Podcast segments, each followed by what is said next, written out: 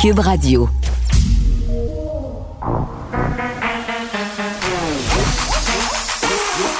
Elle a une opinion sur tous les sujets. Pour elle, toutes les questions peuvent être posées. Geneviève Peterson. Cube, Radio. Salut tout le monde, j'espère que vous allez bien. Déjà vendredi, on le fait une autre semaine. Hey, ça fait neuf mois. Neuf mois qu'on est en pandémie. Neuf mois, là, c'est le temps de concevoir un enfant. On commence à parler de longueur, là. Et euh, bon, on l'a dit, là, la métaphore du marathon, on s'en sert allègrement. Je un peu déjà tannée de l'entendre, mais on est à la fin. On serait à la fin. Moi, je vais parler au conditionnel. Peut-être que je suis pas tant optimiste que ça, mais on, a, on est aux portes d'un vaccin. D'ailleurs, ce sera un des sujets de notre émission aujourd'hui. L'Angleterre qui commence très, très bientôt sa campagne de vaccination, euh, approuver euh, le vaccin Pfizer. C'est très, très vite. Euh, j'aurais tendance à dire, est-ce que c'est trop vite? Bien sûr, je comprends qu'il faut avoir un vaccin, mais il faut pas non plus précipiter les affaires. On est en droit de se demander euh, si les effets secondaires ont bien été considérés. On va dire que oui, mais quand même, on va poser des question à un spécialiste. Aujourd'hui, on est quand même encore à 1345 cas. C'est moins qu'hier, euh, mais c'est encore élevé et les hospitalisations qui demeurent euh, en hausse, 24 dans la province en tout. Et j'entendais euh, le ministre de la Santé, Christian Dubé, dire que ça avait l'air comme quand même peu comme ça quand on présentait les chiffres d'hospitalisation par jour. Là, ce sont pas de si grand nombre que ça. Euh, mais c'est comme si on avait une vingtaine de personnes hospitalisées euh, chaque jour dans chacun de nos hôpitaux. Donc, ça fait, bon an, mal an, une pression qui est toujours euh, plus forte sur notre système de santé. Petit rappel, c'est ce soir que les nouvelles normes les normes de magasinage, hein, les normes dans nos commerces entrent en vigueur. On vous le rappelle, il y a une espèce de formule mathématique. Les commerçants sont responsables de calculer à l'aide de cette formule-là le nombre de personnes maximales qui devraient pénétrer à l'intérieur de leur commerce, d'afficher ce nombre-là et de gérer tout ça. Euh, je ne sais pas comment ça s'est passé hier pour vous, mais pour avoir euh, un peu regardé ça aller dans les commerces, il y avait beaucoup de personnes. Il y avait beaucoup de gens et euh, j'imagine que ces gens-là se sont dit, ben allons faire nos commissions, allons faire nos, notre magasinage de Noël avant que ces nouvelles normes-là entrent en vigueur. J'imagine aussi que ce sera une fin de semaine très, très, très achalandée. Puis d'ailleurs, euh, plusieurs commerçants ont fait des sorties pour dire attendez pas, attendez pas. Euh, puis moi, je, vais vous dire, là, j'ai un peu l'habitude de le faire. Moi, j'aime ça faire mon magasinage de Noël à la dernière minute. Oui, oui, je suis la fille qui, le 23 décembre, même le 24, va au centre d'achat, achète ses cadeaux, pas les cadeaux de dernière minute, là, l'ensemble de mes cadeaux, parce que j'aimais ça, moi, l'espèce de frénésie. C'est un des seuls moments de l'année où ça me dérange pas d'aller au centre d'achat puis que ça soit crowded. Pas de problème, j'y vais. Évidemment, cette année, on fera pas ça du tout. Euh, puis on va essayer de faire nos achats en ligne et souhaiter se croiser les doigts pour que ça arrive avant le 25 décembre parce que si Noël n'a pas été annulé, hein, je pense qu'il faut le préciser, c'est pas Noël qu'on a annulé, ce sont les parties de Noël. La magie de Noël, elle, n'est pas annulée, les cadeaux ne sont pas annulés et c'est possible si on a des enfants de continuer tout ça. Moi, les lutins sont arrivés chez nous, on a fait une maison en pain d'épices, on va faire l'arbre de Noël. Euh, donc c'est possible de continuer à faire tout ça. Puis vraiment là, je vais en parler avec une psychologue tantôt, j'ai l'impression que ce sont les adultes. Ce sont les adultes, c'est nous qui avons le plus de difficultés, je pense, avec la décision du gouvernement parce que, très honnêtement, moi, quand j'en ai parlé à mes enfants hier, on a fait une espèce de petite mise à jour parce que ça planait depuis déjà euh, quelques temps cette possibilité de ne pas se rendre euh, dans notre famille, nous, pour fêter euh, avec nos proches. Mais ils ont quand même assez bien pris ça. Même ma fille ado là, de 14 ans, elle comprenait Très bien. Donc vraiment, on, verra comment on peut passer au travers de tout ça, les effets sur la santé mentale. On va essayer de se donner des trucs aussi. Comment on parle avec nos ados, justement, puis comment on essaye de pas, justement, sombrer dans une espèce euh, de marasme. Et là, quand même, il faut rappeler 92% du Québec est en zone rouge en ce moment, mais il y a encore des endroits. Il y a encore des endroits au Québec où il sera possible de célébrer en petit comité. Mais attention quand même, il y a des maires qui ont fait des sorties pour dire il faudra rester prudent, la situation est fragile et ils demandent aux visiteurs, évidemment, des autres régions de peut-être euh, rester à la maison, faire preuve d'une grande prudence si jamais ils doivent euh, se déplacer. On s'en va tout de suite parler au maire de Rimouski, Marc Parent, Rimouski, qui, je le rappelle, est en zone orange. Monsieur Parent, bonjour. Bonjour, Mme Peterson. Bon, là, le Bas-Saint-Laurent, quand même, qui devra s'assurer de ne pas passer en zone rouge d'ici Noël pour avoir droit au rassemblement. Vous avez peur, là, un peu de changer de couleur, Monsieur Parent? Ah, ben, je vous cacherai pas, là, on voit vraiment la tendance des derniers jours, là, puis euh, je serais pas du tout surpris que très rapidement, là, le, pourcentage de 92% augmente euh, parce que la, situation sur le territoire, entre autres de, Rimouski, euh, le Grand Rimouski, là, on, est à peu près à une moyenne de 30 à 40 cas du 100 000 habitants depuis 3-4 jours. Là. Fait que, selon moi, c'est juste une question de temps avant que la santé publique euh, fasse basculer euh, le territoire de Rimouski au rouge. Parce que là, en zone orange, euh, et corrigez-moi si je me trompe, M. Parent, ce qui est permis, ce sont les rassemblements de six personnes, c'est ça?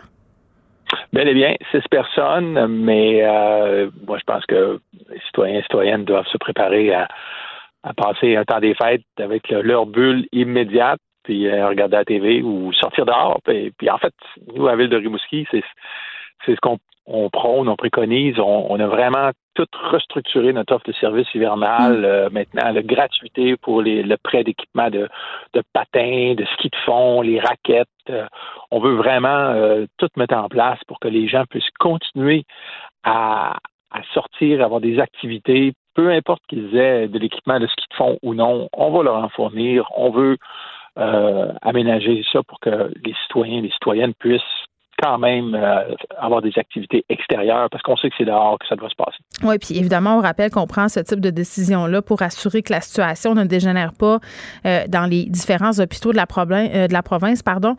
Là, M. Parent, comment ça se passe chez vous du côté de vos hôpitaux? En fait, on est euh, on est bien à ce niveau-là. La réalité est différente euh, par rapport à la euh, nous sur le territoire de, Rimouski, donc c'est une, agglomération de 55 000 personnes. Mm-hmm. pas vraiment de cas dans des CHSLD ou quoi que ce soit. C'est vraiment des cas dans la population active, donc qui sont généralement plus jeunes, les conséquences moins importantes. L'information qu'on a, c'est qu'au niveau hospitalier, la capacité est encore là. Mais toutefois, euh, le nombre de cas est extrêmement préoccupant et mm. puis, bien entendu, c'est plus difficile de limiter euh, les, éclosions lorsqu'il y a une quinzaine, une vingtaine de, foyers d'éclosion. Oui, je comprends. un seul endroit où il y a plusieurs cas. Mais en ce sens-là, est-ce que vous sentez, euh, M. Parent, que vous avez la collaboration de votre population? Oui, ben tantôt, je m'entretenais, par exemple, avec euh, le responsable du, complexe sportif Desjardins, là, mm complexe de piscine et de, de patinoire.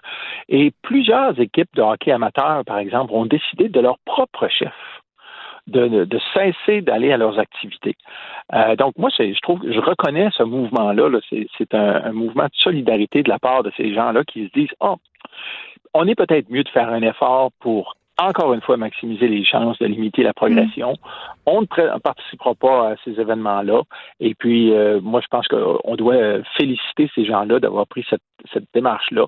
Et on le voit là, dans, dans bien d'autres secteurs. Bien entendu, il y a toujours des personnes qui sont un peu plus réticentes. Oui, les rassemblements dans les maisons, parce que c'est quand même assez problématique depuis le début. Et ça, euh, euh, pas seulement à Rimouski, là, je pointe pas à Rimouski, partout au Québec, on, a un problème avec les gens qui décident quand même de, de se réunir dans dans, le confort de leur foyer.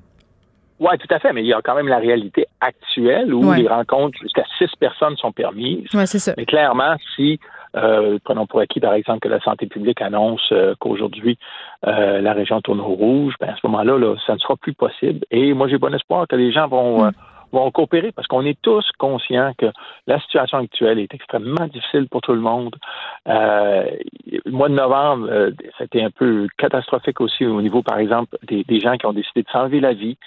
Euh, il y a plusieurs citoyens et citoyennes de Rimouski qui ont été euh, touchés directement ou indirectement par des gens qui sont suicidés au mois de novembre. Il y a de la détresse psychologique. C'est important pour ces gens-là qui se sentent en détresse psychologique d'en parler, en parler avec leurs amis, en parler avec leur famille, appeler la ligne d'aide euh, au suicide. Un 876 s'appelle.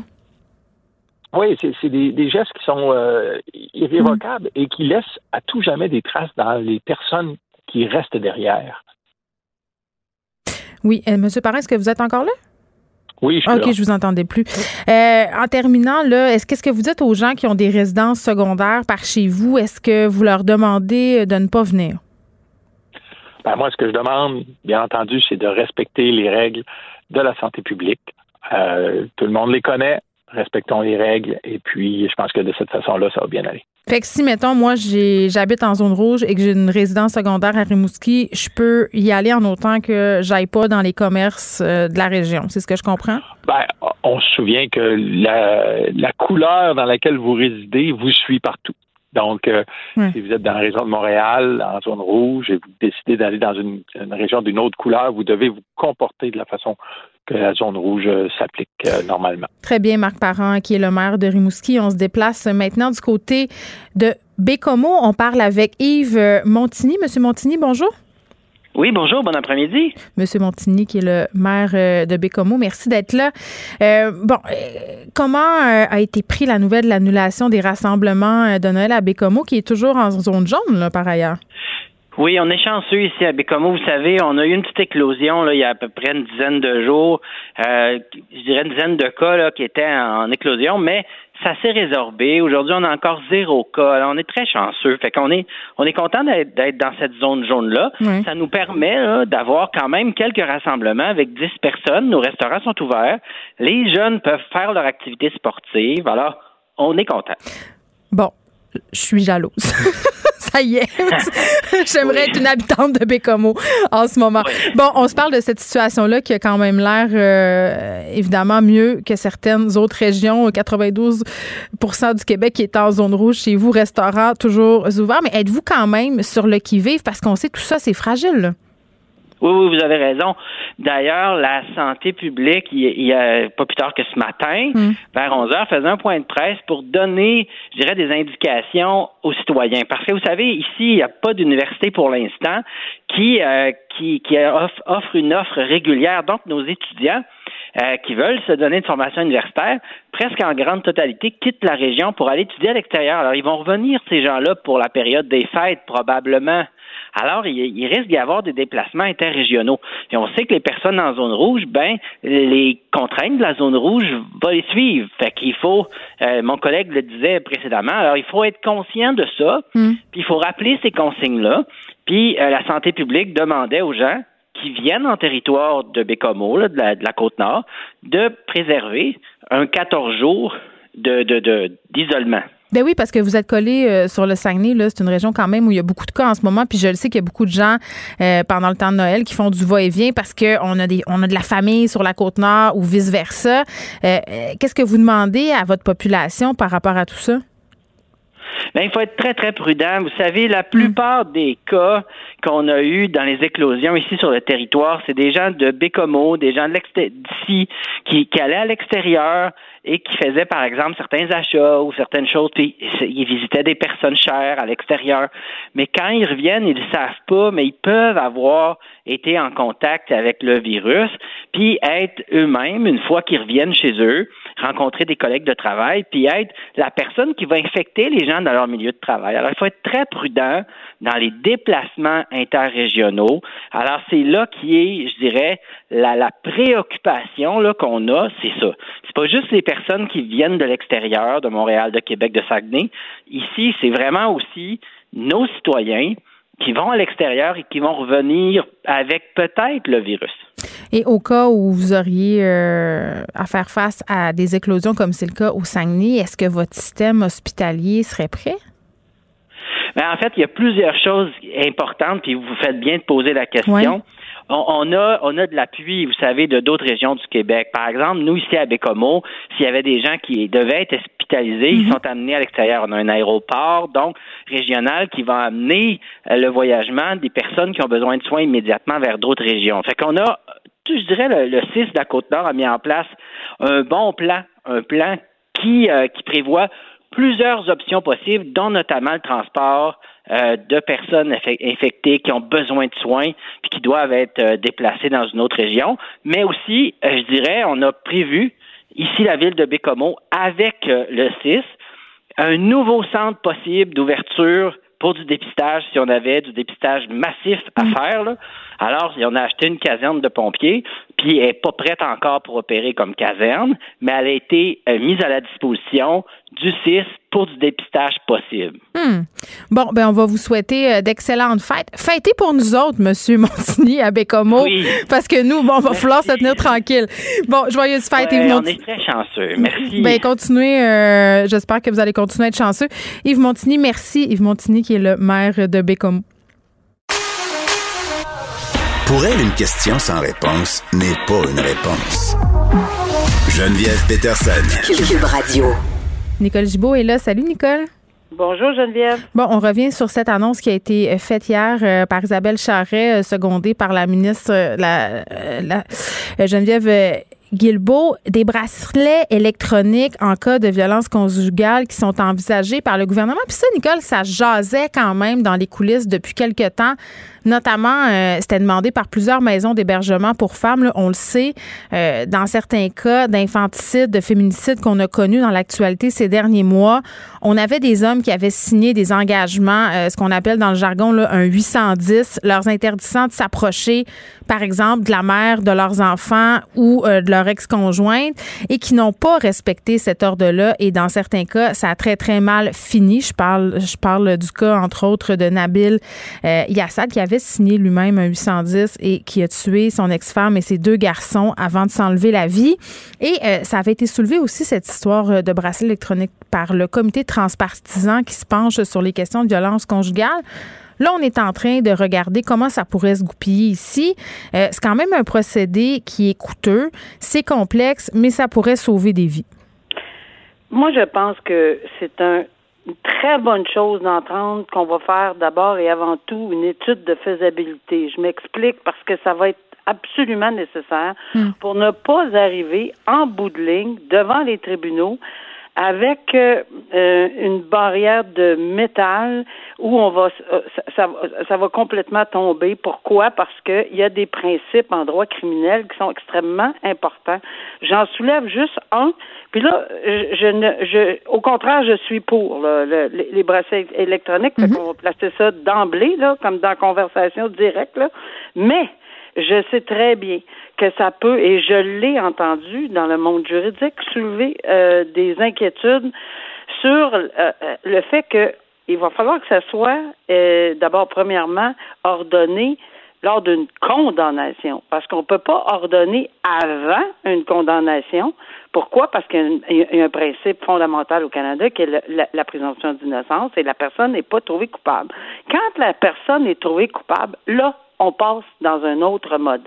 Mais la raison pour laquelle je suis très attentive à, cette discussion-là, c'est que j'ai fait des tonnes, je, je, suis même plus capable de calculer le nombre hmm. d'enquêtes sur remise en liberté que j'ai fait dans ma vie euh, pour, euh, tu sais, ce qu'on appelle communément l'enquête du cautionnement. Là.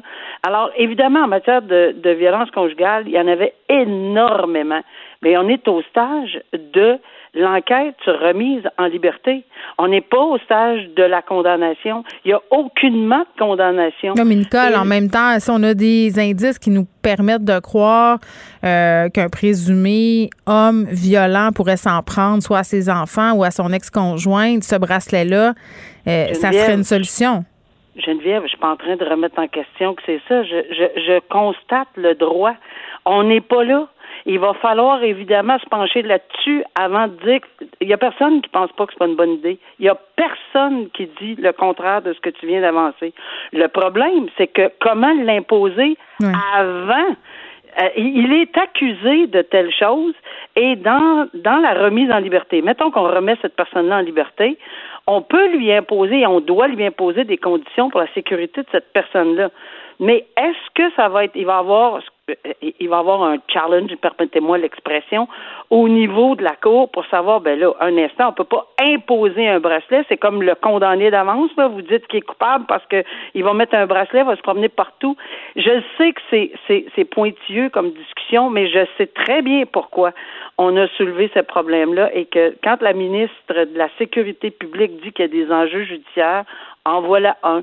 C'est au code criminel euh, qui, qui on va devoir penser. Maintenant, est-ce qu'on pourrait le faire dans un autre cadre, par exemple, avec un consentement de la personne, avec une étude En France, c'est le cas. En France, euh, l'ex-conjoint doit consentir. En Espagne, c'est mis en place depuis dix ans, euh, ce bracelet-là. Puis comment ça fonctionnerait, là, en fait, c'est que tu installes le bracelet, euh, bon, le récepteur autour du poignet ou de la cheville de la personne supposément violente, entre guillemets, et un émetteur près de la victime. Et là, si la personne s'approche du domicile de la victime ou de son travail, les autorités sont appelées. Mais je lisais sur les médias sociaux différentes réactions de personnes euh, victimes de violences conjugales qui disaient oui, ça serait peut-être une bonne option d'instaurer ce bracelet-là, mais il faut pas oublier, par contre, qu'il y a beaucoup de victimes de violences conjugales, justement, qui ne vont pas devant les tribunaux ou euh, qui se ramassent pas pour X raisons avec une condamnation. Ces femmes-là aussi ont besoin d'être protégées, donc il faut travailler sur le problème euh, de façon très profonde, plus profonde que seulement des solutions technologiques comme ça. C'est un outil, mais c'est pas une panacée. Tu sais. Non, tout à tout à fait raison. Le, le problème est beaucoup plus profond que ça. Et beaucoup, et, y a, mais il y a beaucoup de travail qui a été fait par ce comité, tant mieux. Et tout est bon, là. Tout est bon. L'étude de faisabilité, c'est parfait. Les, les sommes qui ont été allouées aux maisons d'hébergement, c'est excellent. On voit qu'on a une autre vue sur le, parce que c'est vraiment un fléau, malheureusement. Et on ne voit plus la violence conjugale de la même façon qu'on le voyait. En tout cas, moi, je le vois, la différence, là. Euh, euh, énorme et je pense que c'est un, une très, très bonne chose.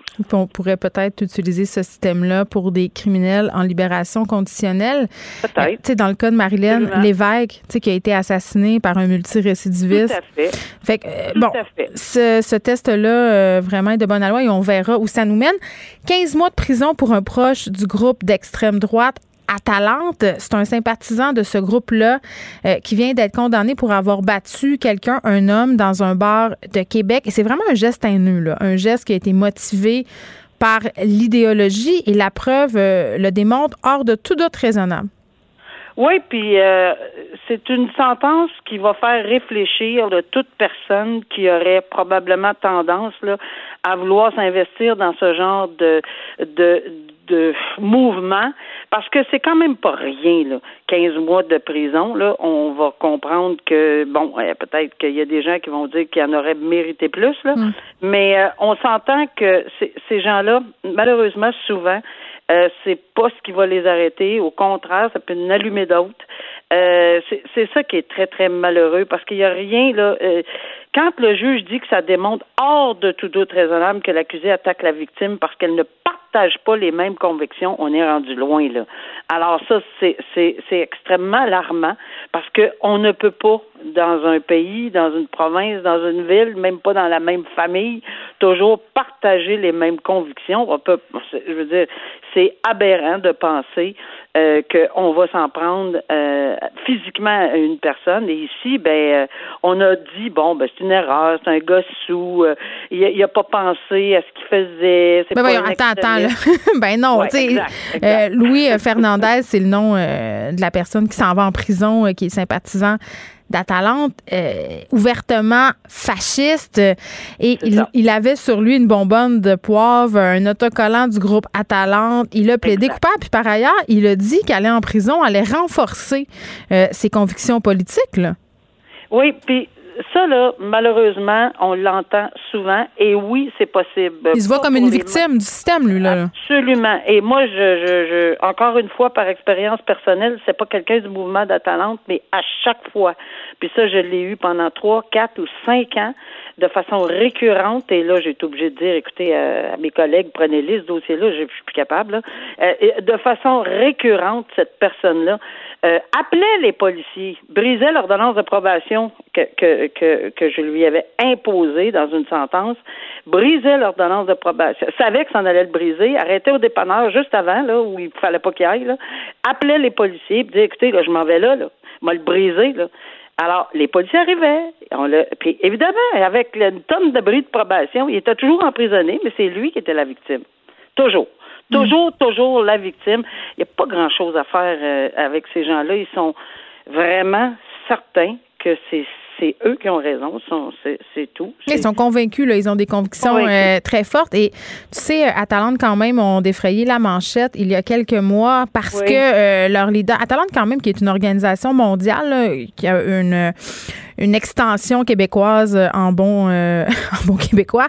Et son leader a été blanchi en juin dernier parce qu'il est ils étaient entrés, euh, six militants d'Atalante, dans les bureaux du média Feu Vice Québec, euh, qui avait fait un documentaire sur, leur, sur eux, sur ce groupe euh, Atalante. étaient rentrés, avaient intimidé des journalistes, voulaient leur remettre un prix poubelle. Donc, ils sont assez proactifs, là.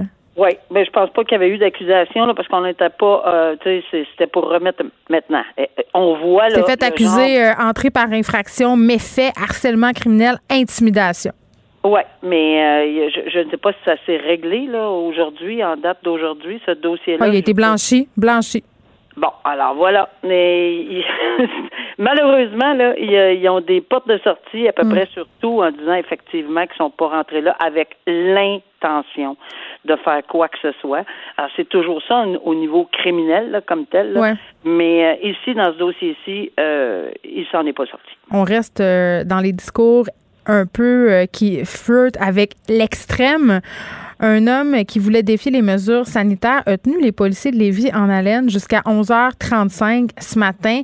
Bruno Roy, c'est un homme d'affaires de Lévis. Je sais pas si tu te rappelles, Nicole. Cet homme-là, là, il, avait défrayé la manchette cet été parce qu'il a une bleuetière et il est en train de perdre tous ses bleuets. Et il avait invité les gens à venir les cueillir. Il, les donnait carrément.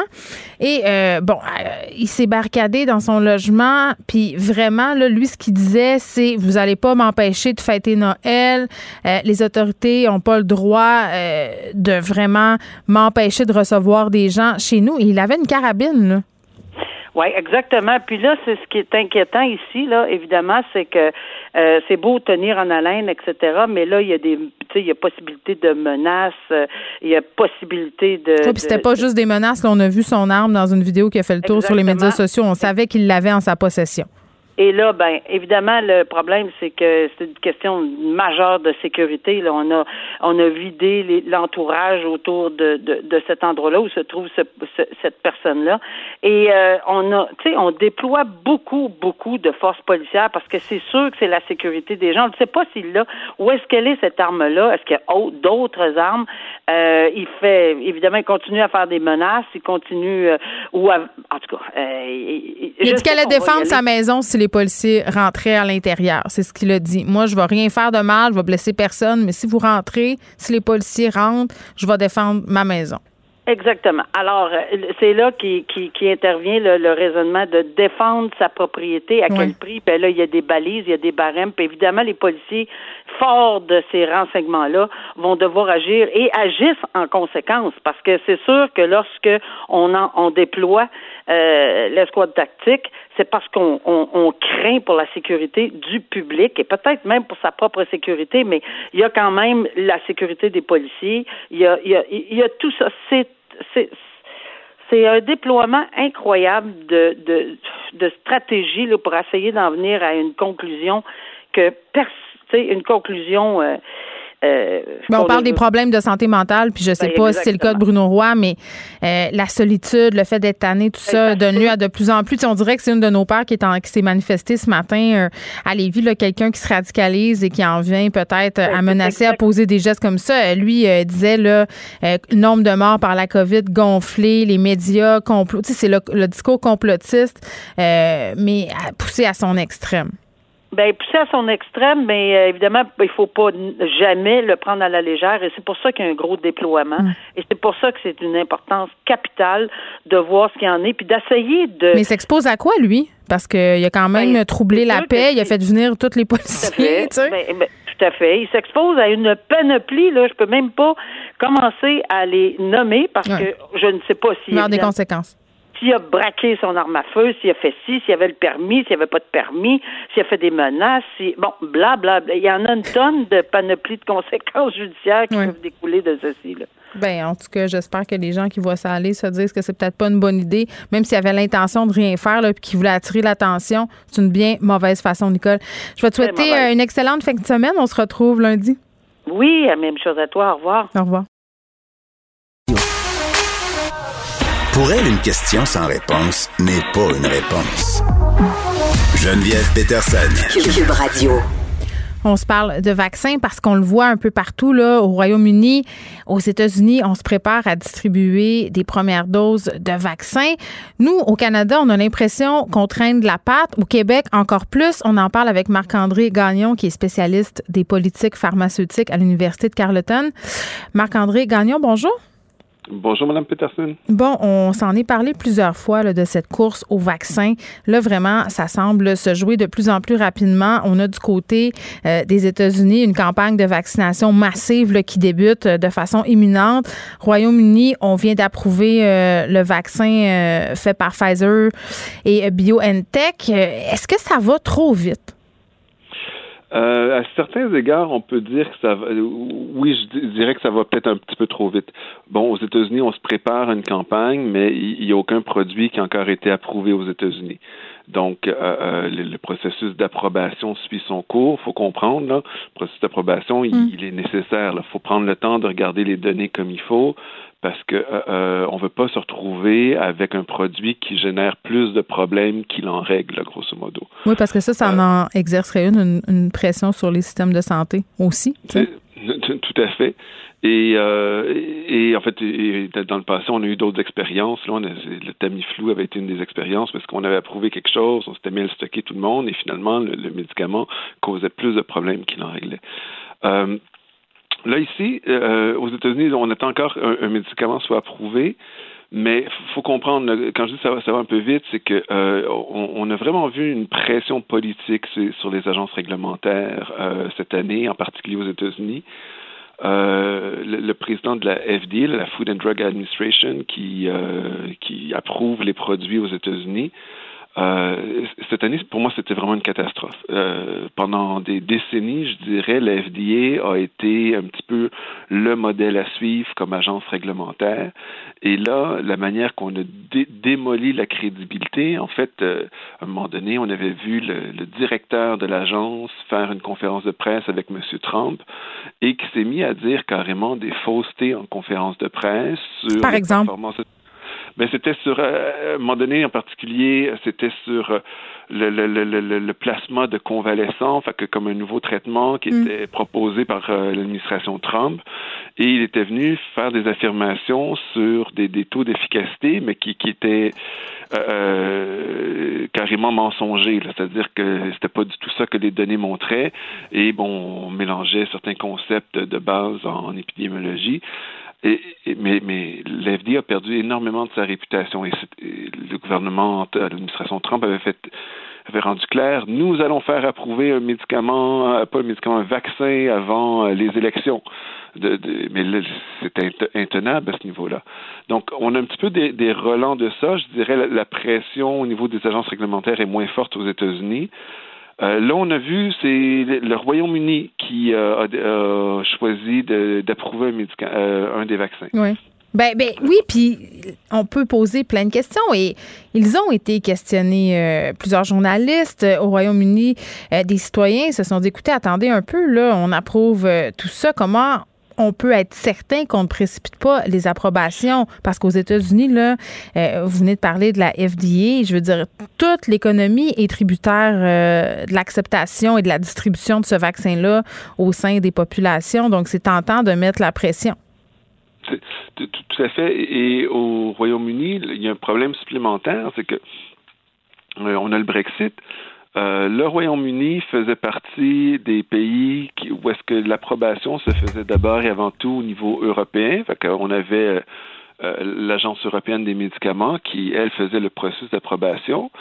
Et là, c'est une agence anglaise qui, bon, qui existait auparavant, mais qui euh, finalement le, le travail d'approbation était en fait laissé au niveau européen. Là, elle s'est réappropriée l'ensemble du travail d'approbation mais on connaît rien de cette agence-là. C'est un peu comme si ça avait été créé cette année. Et est-ce que c'est une agence qui a subi des pressions politiques et tout? C'est fort possible. En fait, on a vu cette semaine, c'est même Anthony Fauci aux États-Unis qui a dit, ben écoutez, euh, moi, je n'y crois pas là, à l'approbation euh, au, niveau du Royaume-Uni, dans le sens que euh, la seule chose qu'ils ont eu le temps de faire, c'est de, de, de rubber stamp, de, de, simplement on, va croire la compagnie quand elle nous dit que c'est sécuritaire et, on va permettre la distribution du médicament sans faire les vérifications nécessaires. donc, le fait que le Royaume-Uni a avancé plus vite, pour moi, c'est pas nécessairement euh, euh, un bon signe. Euh, puis il faut comprendre, les vaccins, bon, on a trois vaccins qui sont, on a terminé les phases 3 et tout un de ces vaccins-là, celui d'AstraZeneca, finalement, on a vu qu'il y avait eu des, des, des gros problèmes au niveau de l'essai clinique de phase 3. Les protocoles n'avaient pas été respectés. Donc, euh, là, on, on, retourne un petit peu un pas en arrière. On a encore d'autres tests à faire avant de pouvoir soumettre pour approbation. On a les deux autres vaccins, là, qui est la, nouvelle euh, technologie euh, mRNA. Ou est-ce que, bon, c'est Pfizer et Moderna, et c'est celui de Pfizer qui, a été accepté. Mais euh, moi, tout ce que j'ai vu à date, c'est des communiqués de presse de la part des compagnies.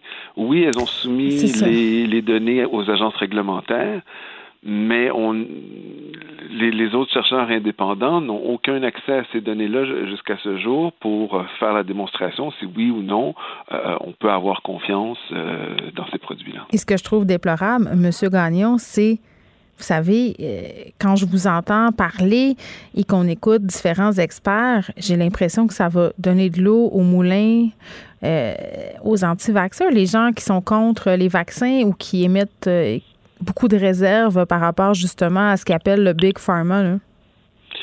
C'est, ben, écoutez, euh, là, il faut s'entendre. Euh, on, a un mouvement euh, euh, anti-vaccin qui est devenu un mouvement pratiquement sectaire et complètement dogmatique, qui pour moi est extrêmement problématique.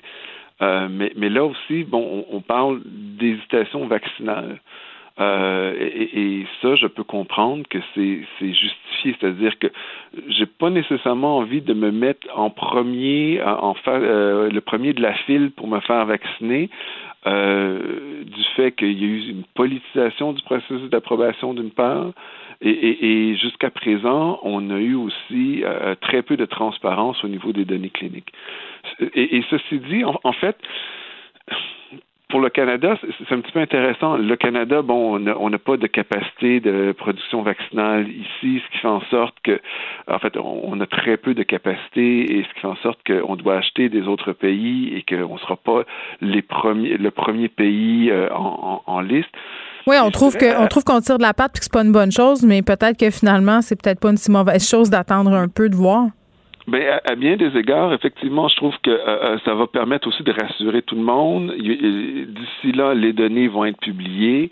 On, va pouvoir avoir beaucoup plus confiance. Et aussi, il faut comprendre, il y a toute la question, ben, à qui on doit distribuer le vaccin en premier. Donc, les, oui, comment on va choisir ici? Le savez-vous? Ben, en fait, la réponse, c'est non, parce que ça dépend du produit. Hmm. Ça dépend des détails sur le produit. Par exemple, le vaccin d'AstraZeneca, la technologie un petit peu plus ancienne, par exemple, elle est... Euh, ce qu'on sait, c'est que euh, pour les personnes âgées, ce genre de technologie-là euh, répond moins bien chez les personnes plus âgées. Donc, évidemment, si c'est le premier vaccin qui, qui, est mis de l'avant et on commence une campagne de vaccination, ben, c'est sûr que les personnes âgées, euh, en résidence de personnes âgées ou en CHSLD, ça fait partie des personnes les plus vulnérables. Bon, il y a aussi les travailleurs de santé. Mais là, si c'est le premier vaccin qui arrive, est-ce qu'on commence par les personnes âgées avec le vaccin qui fonctionne pas nécessairement de, de, de la meilleure façon pour ces personnes-là, alors que le deuxième vaccin qui arriverait, lui, ben, peut-être que les données vont montrer, lui performe très bien chez les personnes âgées. Fait que, là, il faut comprendre, la, la, la, hiérarchisation des priorités va dépendre du produit lui-même et comment les différents catégorie de personnes dans la population répond à ce médicament-là. Et tant qu'on n'a pas de données, c'est très difficile de, d'avoir, euh, de pouvoir bien organiser une campagne qui va être efficace et qui va euh, être maximale au niveau de son efficacité. Bon, c'est très définitivement, pardon, excessivement complexe tout ça, et c'est sans compter le fait qu'il ne faudrait pas que ça devienne euh, une espèce de guerre entre guillemets entre les pays riches et les pays pauvres. L'OMS a très peur de ça. Par ailleurs, son patron a insisté sur l'importance de la couverture santé universelle. Ça veut dire quoi ça? Ben, en, en fait, et, ça, c'est un point qui est extrêmement important. Euh, euh, prenons deux pas de recul. Ce qui se passe en ce moment sur la distribution des vaccins, à bien des égards, en fait, éthiquement et moralement, c'est inacceptable.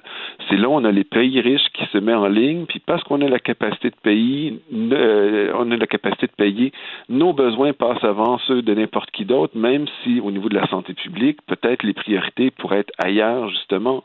Et au lieu de construire une collaboration avec les autres pays, on a construit vraiment une concurrence de marché pour un vaccin qui est pensé maintenant uniquement en termes de, de de biens de consommation sur un marché.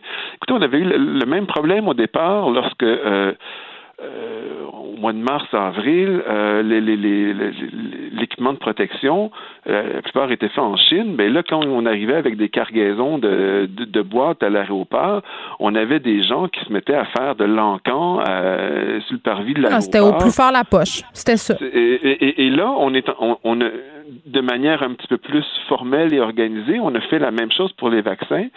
Euh, écoutez, là. Donald euh, Trump s'en est même pas caché. Il l'a dit. À fait. Mais il est temps qu'on commence à penser le vaccin comme un bien public global qui doit être géré en conséquence et non pas comme un bien de consommation, une marchandise euh, qui doit servir d'abord et avant tout à enrichir des, des, compagnies et des exécutifs de compagnies. Il ne faudrait pas qu'il y ait des gens qui soient laissés de côté parce que justement, ils sont dans des pays moins privilégiés. Marc-André Gagnon, merci spécialiste des politiques pharmaceutiques à l'Université Carleton. Ça sera pas simple tout ça. Ça sera pas simple et il y aura euh, inévitablement des tensions. Geneviève Peterson. Une animatrice pas comme les autres. Cube Radio. On va revenir un peu plus tard en cours d'émission sur ce point de presse qui a lieu en ce moment, euh, point de presse tenu par Geneviève Guilbeault, euh, ministre de la Sécurité publique, et Yann Lafrenière, Isabelle Charret aussi, euh, qui parle en ce moment. 18 millions pour les corps policiers autochtones, des actions aussi qui sont entreprises concernant la violence conjugale, l'exploitation sexuelle au sein de ces populations-là. Yann Lafrenière sera avec nous tantôt vers 14h45. Mais en attendant, on va revenir sur Noël, le sujet qui nous occupe quand même depuis plusieurs semaines. Hier, euh, on nous a annoncé officiellement que les rencontres qui avaient été prévues au départ, finalement, c'était pas tellement réaliste de les tenir étant donné le bilan euh, qu'on avait, étant donné que les cas ne baissent pas assez. Euh, et là, sans surprise vraiment, et d'ailleurs c'était l'une des raisons pour lesquelles on avait décidé d'ouvrir la porte au rassemblement à petite échelle, c'est que plusieurs Québécois décident d'enfreindre les mesures sanitaires euh, pendant la deuxième vague. Euh, comparativement à la première, on a quand même beaucoup de personnes euh, qui désobéissent. Et ce qui est invoqué, c'est la santé mentale. On en parle avec le docteur Geneviève Beaulieu-Pelletier, qui est psychologue et professeur associé à l'UCAM. Docteur Beaulieu-Pelletier, bonjour. Bonjour. D'emblée, j'aurais envie de vous demander qui, selon vous, a le plus de difficultés à accepter cette nouvelle euh, quant à Noël? Est-ce que ce sont les enfants ou ce sont les adultes? Ah, c'est les, adultes sont pas mal euh, trouvent que c'est un coup très dur. Hein. Euh, les enfants aussi, c'est bien évident, mais je vous dirais que nous, on a vraiment notre bagage, on a notre héritage de toute une vie, on a nos attentes, nos façons de voir, on a nos liens sociaux qui sont pas évidents. Puis, je vous dirais que c'est un coup dur là. Pour les adultes davantage que pour les enfants, parce que les enfants s'adaptent peut-être davantage que nous. Exactement. Et puis pour eux, les enfants, il faut vraiment se rappeler que qui est le plus important pour eux, c'est vraiment le noyau très proche. Alors, pour les enfants, pendant le temps des fêtes, ils vont être entourés euh, de, leur famille immédiate. Alors, il y a tout à fait moyen pour eux de vivre un Noël, oui, qui sera différent, mais qui sera très féerique, très agréable malgré tout. Alors, nous, comme adultes, on va avoir nos propres préoccupations, nos, propres euh, sources d'angoisse puis de, de déception, que si on arrive à départager, hein, euh, de, ne pas transmettre à l'enfant, ben, l'enfant va pouvoir finalement euh, sauver son Noël. Oui, puis j'entendais le premier ministre Legault dire hier en point de presse qu'il faudrait peut-être euh, s'attendre à passer un Noël tranquille. Il parlait de faire la sieste, de lire des livres. C'est ça, c'est clair, il faut se préparer à des fêtes beaucoup plus solitaires qu'à l'habitude, sauf que Le hic, c'est qu'on est solitaire depuis maintenant neuf mois. Tu sais, des activités, là, tout seul, relax, des siestes, la TV, Netflix et tout le tralala, là, on est déjà rendu au bout. Donc, comment on se prépare à affronter cette période-là? Tu sais, on voyait un peu ça comme une espèce de répit, comme une bouffée d'air frais. Là, on vient de refermer la fenêtre. C'est difficile quand même à accepter. Oui, c'est très difficile. Il faut vraiment commencer par voir le, dans l'idée de la solitude. Bon, il y a environ deux Québécois sur dix qui vivent seuls. Donc, c'est quand même de se dire qu'il y en a huit sur dix qui ne seront pas complètement seuls. Alors oui, ils seront peut-être avec un coloc, avec euh, le conjoint ou avec la famille, mais déjà, il y a le fait qu'il y aura quand même une certaine possibilité de contact. Euh, et pour ceux qui sont seuls, euh, il y aura quand même moyen de voir une autre personne seule. Alors, c'est pas beaucoup. On s'entend que c'est pas ce qu'on aurait espéré, mais il y a quand même moyen de miser sur ces relations-là.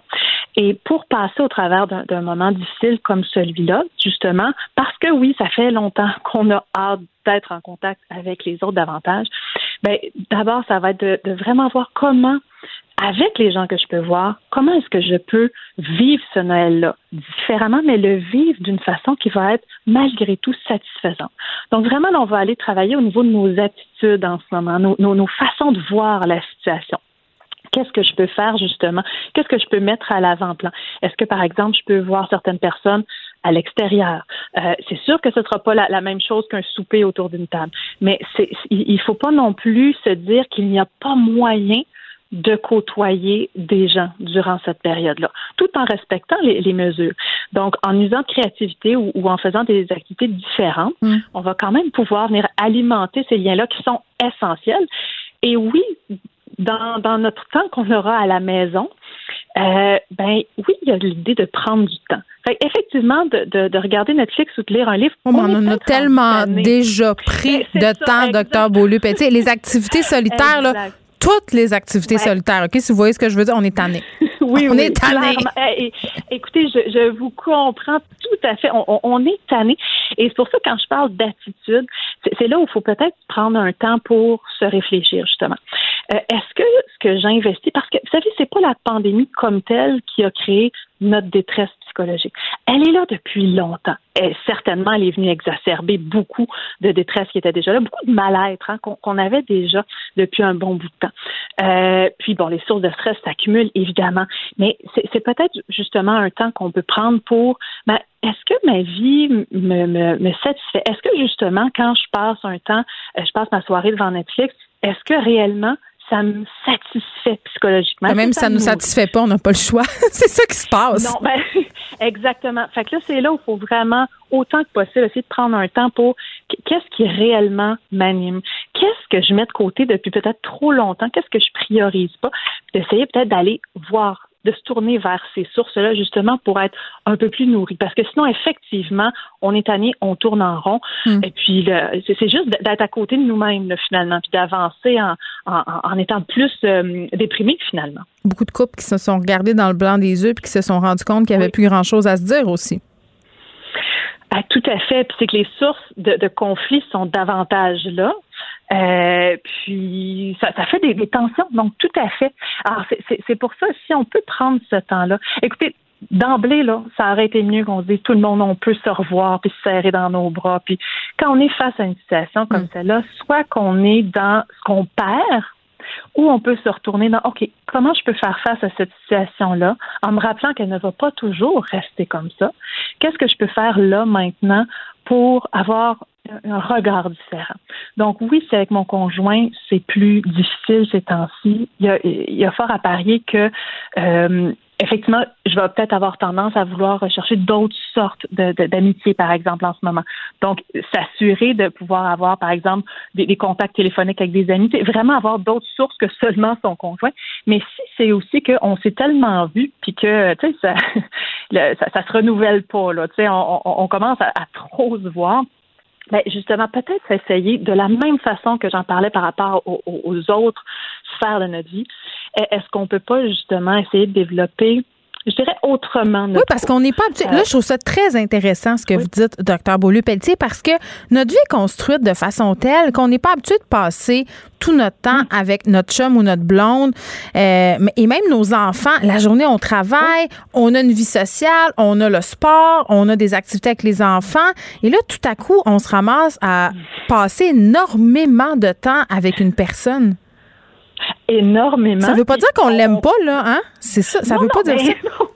Ben clairement, ça veut pas dire qu'on l'aime pas. Ça veut juste dire que effectivement, il y a peut-être certaines sphères, des fois, qui, nous auraient tapé ses nerfs si on avait été plus en contact avec cette sphère-là, mais que par exemple, euh, euh, la conjointe, par exemple, va vivre autrement, va vivre une, une partie de, de, sa personnalité ou de ses activités, de ses intérêts avec des amis, par exemple. Et là, finalement, ben, on se retrouve où c'est avec nous là que ça se passe en ce moment. Fait que oui, ça crée des conflits. Il y a beaucoup d'ajustements à y avoir. C'est pas qu'on n'aime pas l'autre, mais c'est c'est beaucoup d'autres en ce moment. c'est une overdose de l'autre, peut-être, dans ben, certains ben, cas. Oui. Ben, tout à fait. Puis c'est là où il faut se rappeler. Autant on se sent seul, mais autant il faut quand même préserver des bulles de solitude à travers le trop mais ben, c'est vrai, puis je pense aussi qu'on peut appliquer ça aux enfants, les membres de la même fratrie là, qui se tombent ses nerfs parce qu'ils se voient trop, pas seulement les couples. Puis je veux qu'on revienne aux enfants. Euh, parce que, bon, la magie de Noël, là, n'est pas annulée. Noël n'est pas annulé. On peut rendre tout ça sympathique mhm. auprès des enfants. Chez nous, ça a bien passé. Euh, cette annonce-là, on s'y attendait. Avec les ados, c'est un petit peu plus difficile, mhm. par contre, parce que, bon, les amis, on le sait à cet âge-là, c'est la chose la plus importante au monde. Est-ce que vous avez des petits trucs euh, pour nous, les parents d'ados, pour qu'ils roulent moins des yeux puis qu'ils soupirent moins par rapport à Noël? Ben effectivement, je pense que pour tout âge confondu, d'éviter de dramatiser en ce moment, de, le voir comme étant temporaire, c'est une situation qui se répétera pas euh, mm. éventuellement. Euh, donc de voir que c'est une situation auquel on fait face ensemble en ce moment, mais sans que ça soit dans quelque chose de dramatique. Alors ça, ça permet de venir relativiser. Euh, c'est sûr qu'avec les plus jeunes, de rendre ça ludique, hein, de, rendre ça amusant, féerique, on peut continuer cette, à alimenter cette magie-là. Pour les adolescents, effectivement, plutôt que d'être dans de l'imposition, hein, d'imposer nos règles, nos consignes, parce que, bon, effectivement, il y, en a qui viennent de la direction de la santé publique, donc on doit les appliquer, mm-hmm. mais plutôt que d'être subi, vraiment de permettre aux, adolescents de faire partie de la réflexion. Donc, d'arriver à trouver des solutions, des idées. Comment on va transformer notre Noël? Qu'est-ce que tu as envie? Qu'est-ce qui est le plus important pour toi? Puis comment tu penses qu'on va pouvoir, dans les contraintes puis le cadre actuel, comment tu penses qu'on pourrait quand même le satisfaire, ce besoin-là que tu as ou cette envie-là. Donc, vraiment, l'adolescent, ce qu'il y a d'intéressant, c'est qu'il est en âge de bien comprendre. Hein. Il peut y avoir vraiment un dialogue, une discussion sur les, les, raisons, sur le sens. Puis notre adolescent, quand il peut avoir un sens cohérent de pourquoi on demande telle euh, telle mesure, telle règle, euh, ben déjà ça a Il un bon bout de chemin de fait. Donc plutôt que d'être dans la réaction, on lui donne des outils finalement pour faire face. Ben, je pense qu'on peut justement les impliquer et peut-être impliquer aussi les enfants plus jeunes dans l'organisation des activités puis de leur demander qu'est-ce qu'ils souhaiteraient eux autres. C'est sûr qu'on peut pas voir nos familles, ça peut être gagnant. Docteur Geneviève Merci, psychologue, professeur associé à l'UCAM. François Legault quand même qui nous a dit, hein, les prochains mois, ça va être difficile euh, comme dirait ma mère, on est aussi bien de s'atteler. On n'a pas le choix. Il va falloir passer par là.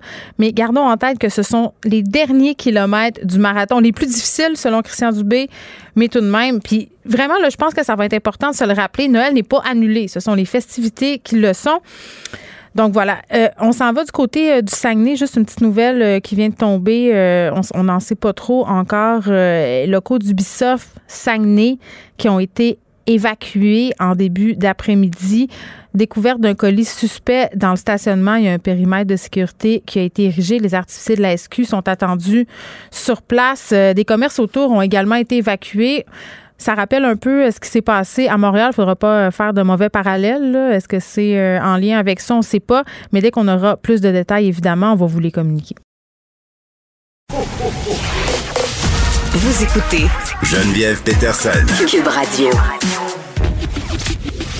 Le, commentaire de Danny Saint-Pierre, un chef pas comme les autres. C'est toi ça?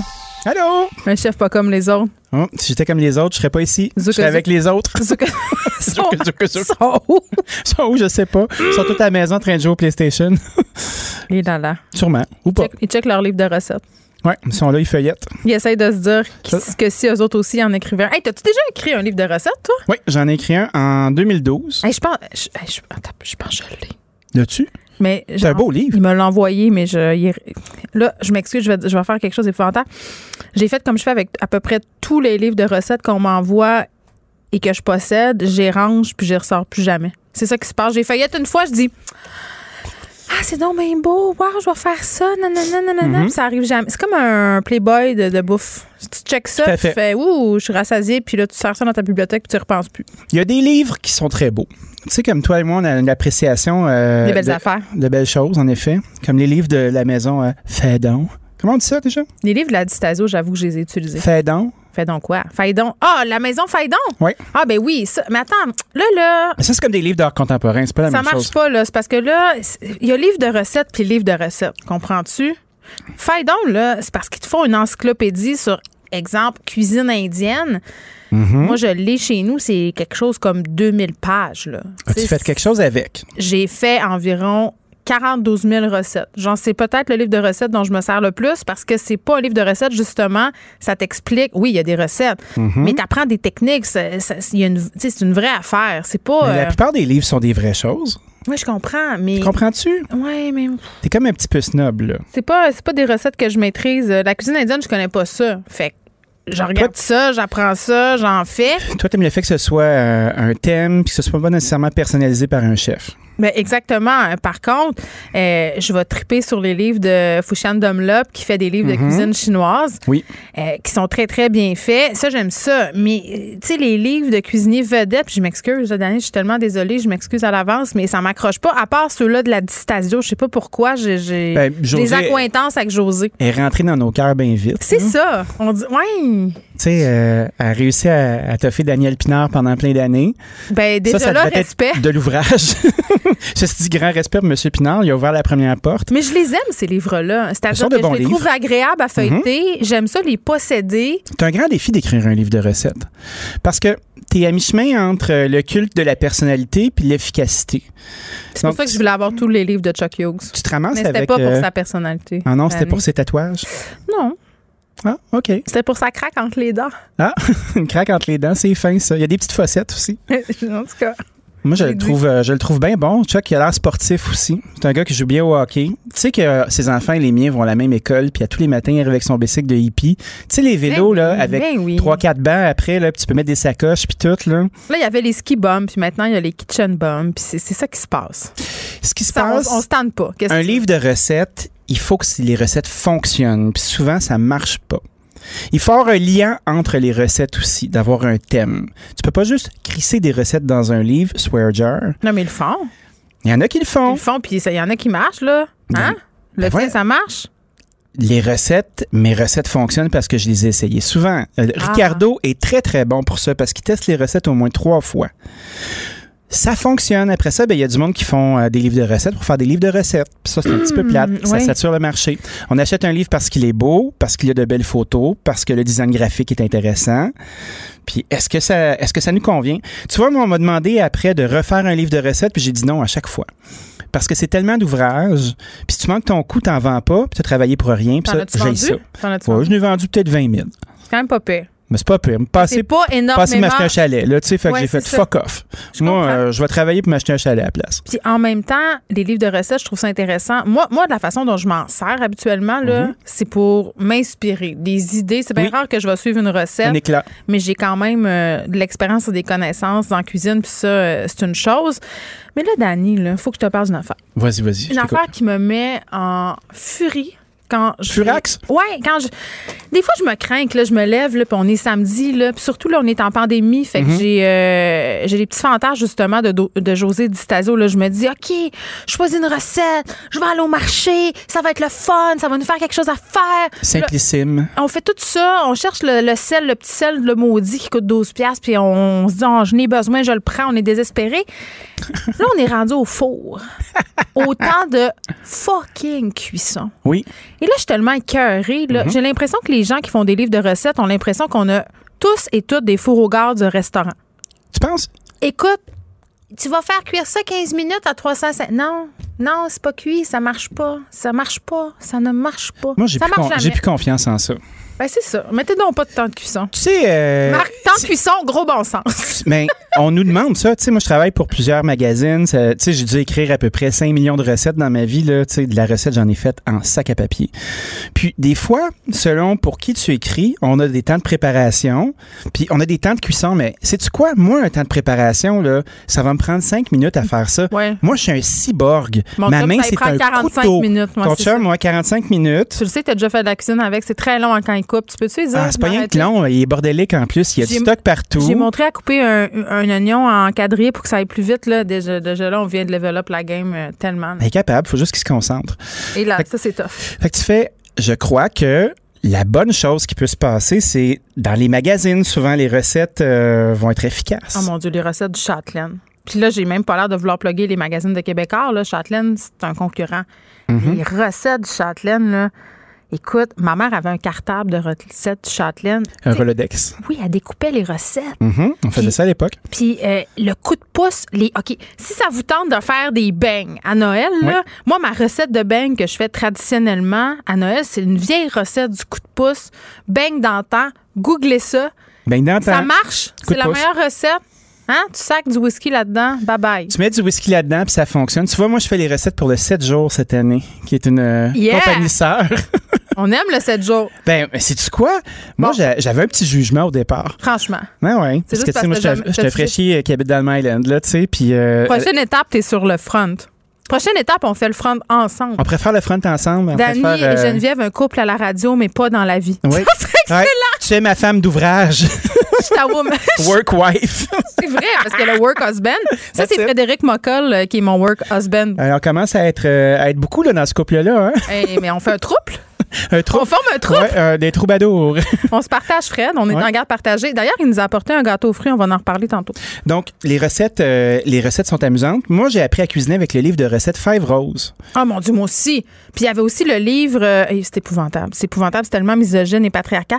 Il y avait le livre des femmes de médecins de l'hôpital de Chicoutimi. Ah, ça, j'aime Je te ça. niaise pas, là. Les femmes de médecins? Les femmes de médecins avaient fait un livre pour financer, je sais pas quoi, une œuvre de charité quelconque de de, l'hôpital de Chicoutimi. Ça, c'est du stock des femmes de médecins. Ça, Hein? ça, ça cuisine en Gésom. Ah, ça, ça, ça reçoit.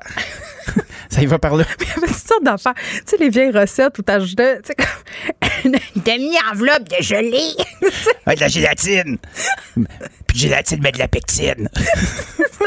Il y a des recettes délicieuses. Tu sais, des affaires vraiment d'appropriation culturelle. Ouais, un bœuf africain. C'est comme, aïe, madame, Gisèle, t'habites sur le boulevard Talbot, OK? T'as jamais vu ça, un bœuf africain de ta vie? C'est pas une Ouais. recette de bœuf africain. Des plein d'affaires dans même. Ouais, avec là, t'as des ingrédients exotiques comme euh, du palmier, Hey, du carré, t'es-tu fou? du curry, Là, on allait chez. comme- des de camène. on, a- on allait chez Eugène Allard ou chez euh, Corneau Quentin. Chez Corneau Quentin, ça, c'était c'était fort, ça. Ils vendaient de la sauce tamari, il n'y avait pas ça au Provigo. Là. Wow!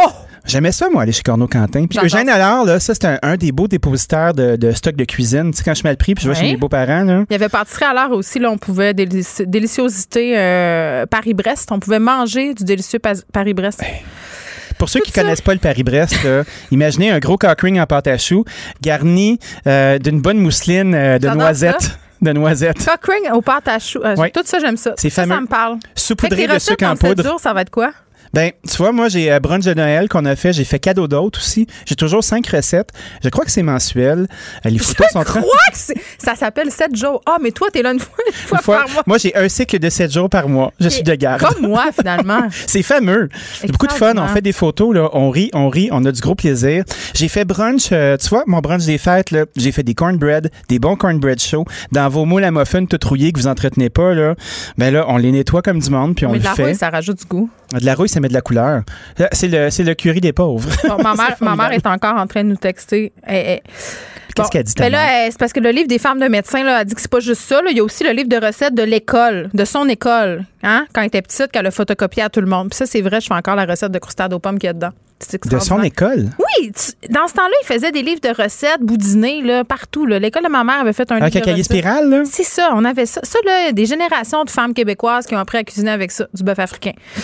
J'aime ça. Et peut-être du gâteau aux fruits. Parce que hier, je l'ai dit, les gens, les gens entendaient ça. là. Je suis désolée, Dani, là, euh, c'était notre débat. Un débat quand même euh, Un débat qui stérile. est important. Pour ou contre le gâteau aux fruits, les vraies affaires. Les vrais enjeux. On vient de manger? Oui, Frédéric Mockel a un père, et oui. C'est pas, toi? Non, euh, je crois que non, je crois pas. Il nous a amené du gâteau aux fruits. Je on connais pas sa mère. On l'a mangé. Moi, j'ai avoué d'emblée que j'ai ça, le gâteau aux fruits, puis j'ai haï tout autant le gâteau de Christian, le père de Fred. Qu'est-ce que tu Mais veux? tu l'as mangé en premier, tu te l'as tout mis dans la bouche d'une shot, j'ai vu tes yeux rouler. Qu'est-ce qui s'est passé? Mais c'est parce que ça contient toutes les affaires que je mange pas euh, parce que je suis grossophobe de l'intérieur. Du que- gluten? du gluten, du sucre, toutes sortes de petites affaires. Fait que ça aurait goûté euh, le caca de chien que je l'aurais mangé quand même. Mais ça goûtait pas le caca de chien. Mais non, Christian, C'était Christian. très bon. C'est juste que moi, j'aime pas le gâteau aux fruits. Mais celui-là, il est très bon. Il est très bon. Moi, je m'attendais à autre chose. J'ai l'impression que le gâteau aux fruits qu'on a là, c'est un gâteau aux fruits qui a au moins un an. J'ai le coton fromage qui est Ah, ici, c'est là. dégueulasse. Toi, j'y pas. Ben oui, on C'est dirait, euh, on dirait un- on dirait un contraceptif d'époque. Non, on dirait un bandage de lépreux. Ah, un bras- ah, c'est le Saint-Suaire. On a trouvé le Saint-Suaire. Ah ben Chris. Ah, là, je pouvais le dire. Genre. Genre, Jean-Michel Genre. Donc, euh, j'ai mangé ma tranche de gâteau. Oui. Ma cerise verte est un peu rabougrie. Là, tu te sens-tu mal? T'as-tu des étourdissements? T'es-tu en train de t'empoisonner? Ben non, j'ai j'ai un foie tout neuf. Je suis capable d'en prendre. C'est vrai. Il était pas si boissonneux que ça. J'ai l'impression que la boisson quitté le projet? Euh, c'est agréable. J'ai fait ma tranche de gâteau aux fruits. Mhm. Parce qu'il y en a plus dans ma gang du monde qui font ça, des gâteaux aux fruits. Moi, je trouve qu'en dehors de manger ça avec un thé salada et un nuage de lait, il n'y a pas vraiment d'excuse. Tu sais que toi puis moi, on a une discussion des biscuits so- socialité aussi. Je sais pas si Ah les gens... mon Dieu, euh, les biscuits socialité. Ces biscuits absolument délicieux et tentateurs. euh, Il faut manger la rangée au complet. Oui, ça prend Sinon, la rangée. C'est zéro ou 100. Ça, c'est comme la, la première poignée de, de chips nature que tu manges. Tu fais, c'est bien insignifiant, ça, Christy. Puis là, t'en manges une autre, une autre, puis là, t'en manges à la poignée, là, puis là, ça se manifeste. On dirait là, que ça éclot d'une shot, ça se réveille dans ta bouche. Les biscuits socialité, c'est la même chose. Gâteau aux fruits, moi, j'aime encore ça. Je vais essayer de m'en trouver euh, d'autres. Moi, j'ai découvert les Cheetos euh, épicés. Là, ils font tout épicés. Je sais. Dani, on a tellement de sujets à explorer ensemble. Vendredi prochain, on va parler de notre marque préférée de Cheetos. Parce que euh, les chips, c'est- la vie. Je te réserve un comment c'est fait. Je vais arriver avec un comment fait-on les Cheetos? Puis moi, j'aimerais ça que tu me mettes au défi d'essayer une de tes recettes dans 7 jours. Hein? Parfait. Puis on verra si ça marche pour vrai. On va faire ça. je je suis mieux d'avoir un bon four. Dani, bon, bon week-end. Bon week-end. Le, le commentaire de François Lambert, un dragon pas comme les autres. Hey, François. un dragon, pas comme les autres, qui aime comme un fou le gâteau aux fruits. Vous Pourquoi je suis pas- entendez parler. Mais c'est parce que tu as 78 ans. C'est pour ça que t'aimes ça? Non, écoute, c'est juste ma mère, elle en faisait, et Oh. c'est juste moi puis elle qui, en- qui aimait ça. Puis, euh, euh, bon, elle est décédée en 2016, ma mère, donc bien entendu, elle a pas, c'était pas prévu, fait que euh, elle a pas donné sa recette. Puis l'année passée, Oh non! euh, l'année passée, la fille qui livrait chez moi Pure Later, elle me voyait souvent, puis euh, on a discuté, euh, on a discuté de gâteau franc. Elle m'en a fait, puis là, je suis à la campagne. Mais là, j'ai découvert une super boutique québécoise. Je veux pas me bloguer, là, mais on en vend ici. C'est vraiment malade mental. Découvrez ça, ce gâteau aux fruits-là. On en, ben, c'est le temps, hein, on en sort en- à, à full pin. Moi, je capote sur le gâteau aux fruits. J'en mange depuis le mois de septembre, même si je suis keto à mes heures. Ouais, c'est ça. C'est dans ta, c'est triché là, pour toi un gâteau aux fruits parce que c'est vraiment beaucoup de sucre. Là. Oui, mais j'en prends pas tous les jours. Et de toute façon, moi, je suis contre les religions, point. Les religions de bouffe, les religions de ci, les religions de ça. Euh, les gourous, moi, je suis toute contre ça. Je suis dans un mouvement, mais je ne suis pas attaché pour dire je ne peux pas, je vais briser euh, euh, mon pattern. Non, la seule chose que je brise pas, c'est de me mettre dans l'eau glacée à tous les jours. à Ah, arrête, tu Ça, euh, continues ça. ah, écoute, je brise la glace à tous les jours. J'ai un fun. J'ai vraiment ma journée. C'est, le moment de ma journée, sans blague, là, où je suis le plus heureux. Je, je- me lève à 2h30, 3h du matin. Ah, t'es masochiste. J'ai une baisse d'énergie, puis je te jure, Geneviève, j'ai un plaisir fou de me mettre dans l'eau, de rester là une minute à deux minutes. Et je ressors de là, je suis prête pour dormir à 7h30. Bon, une vie remplie d'aventures. François, Ben euh, Québec qui, encore une fois, vole au secours d'une entreprise. euh, et cette fois-ci, je dois dire que c'est un parti pris. Euh, J'ai un parti pris pour cette entreprise-là. C'est Louis Garneau, une entreprise euh, du Saguenay. Oui.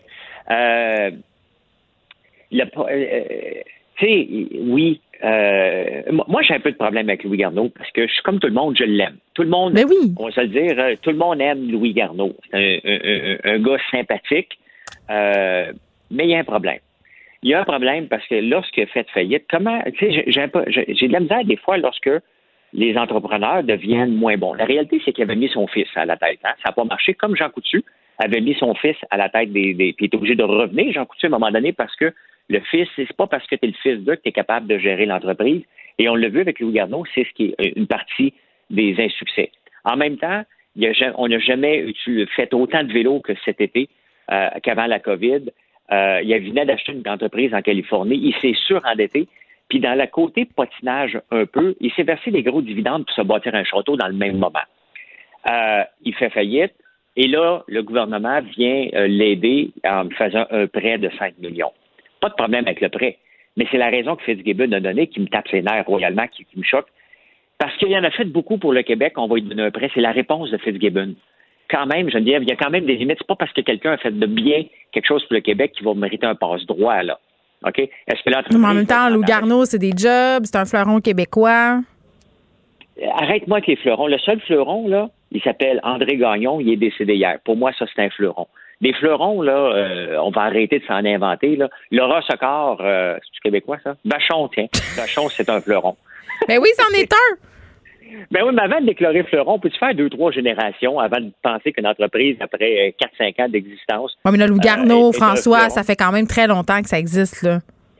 Oui, puis il a fait du bien, mais quand il a voulu passer les rênes, ça tombe à l'eau. Donc, qu'est-ce qu'il nous dit? Qu'est-ce que, est-ce qu'il a corrigé ses erreurs avant qu'on aille perdre un autre 5 millions là-dedans?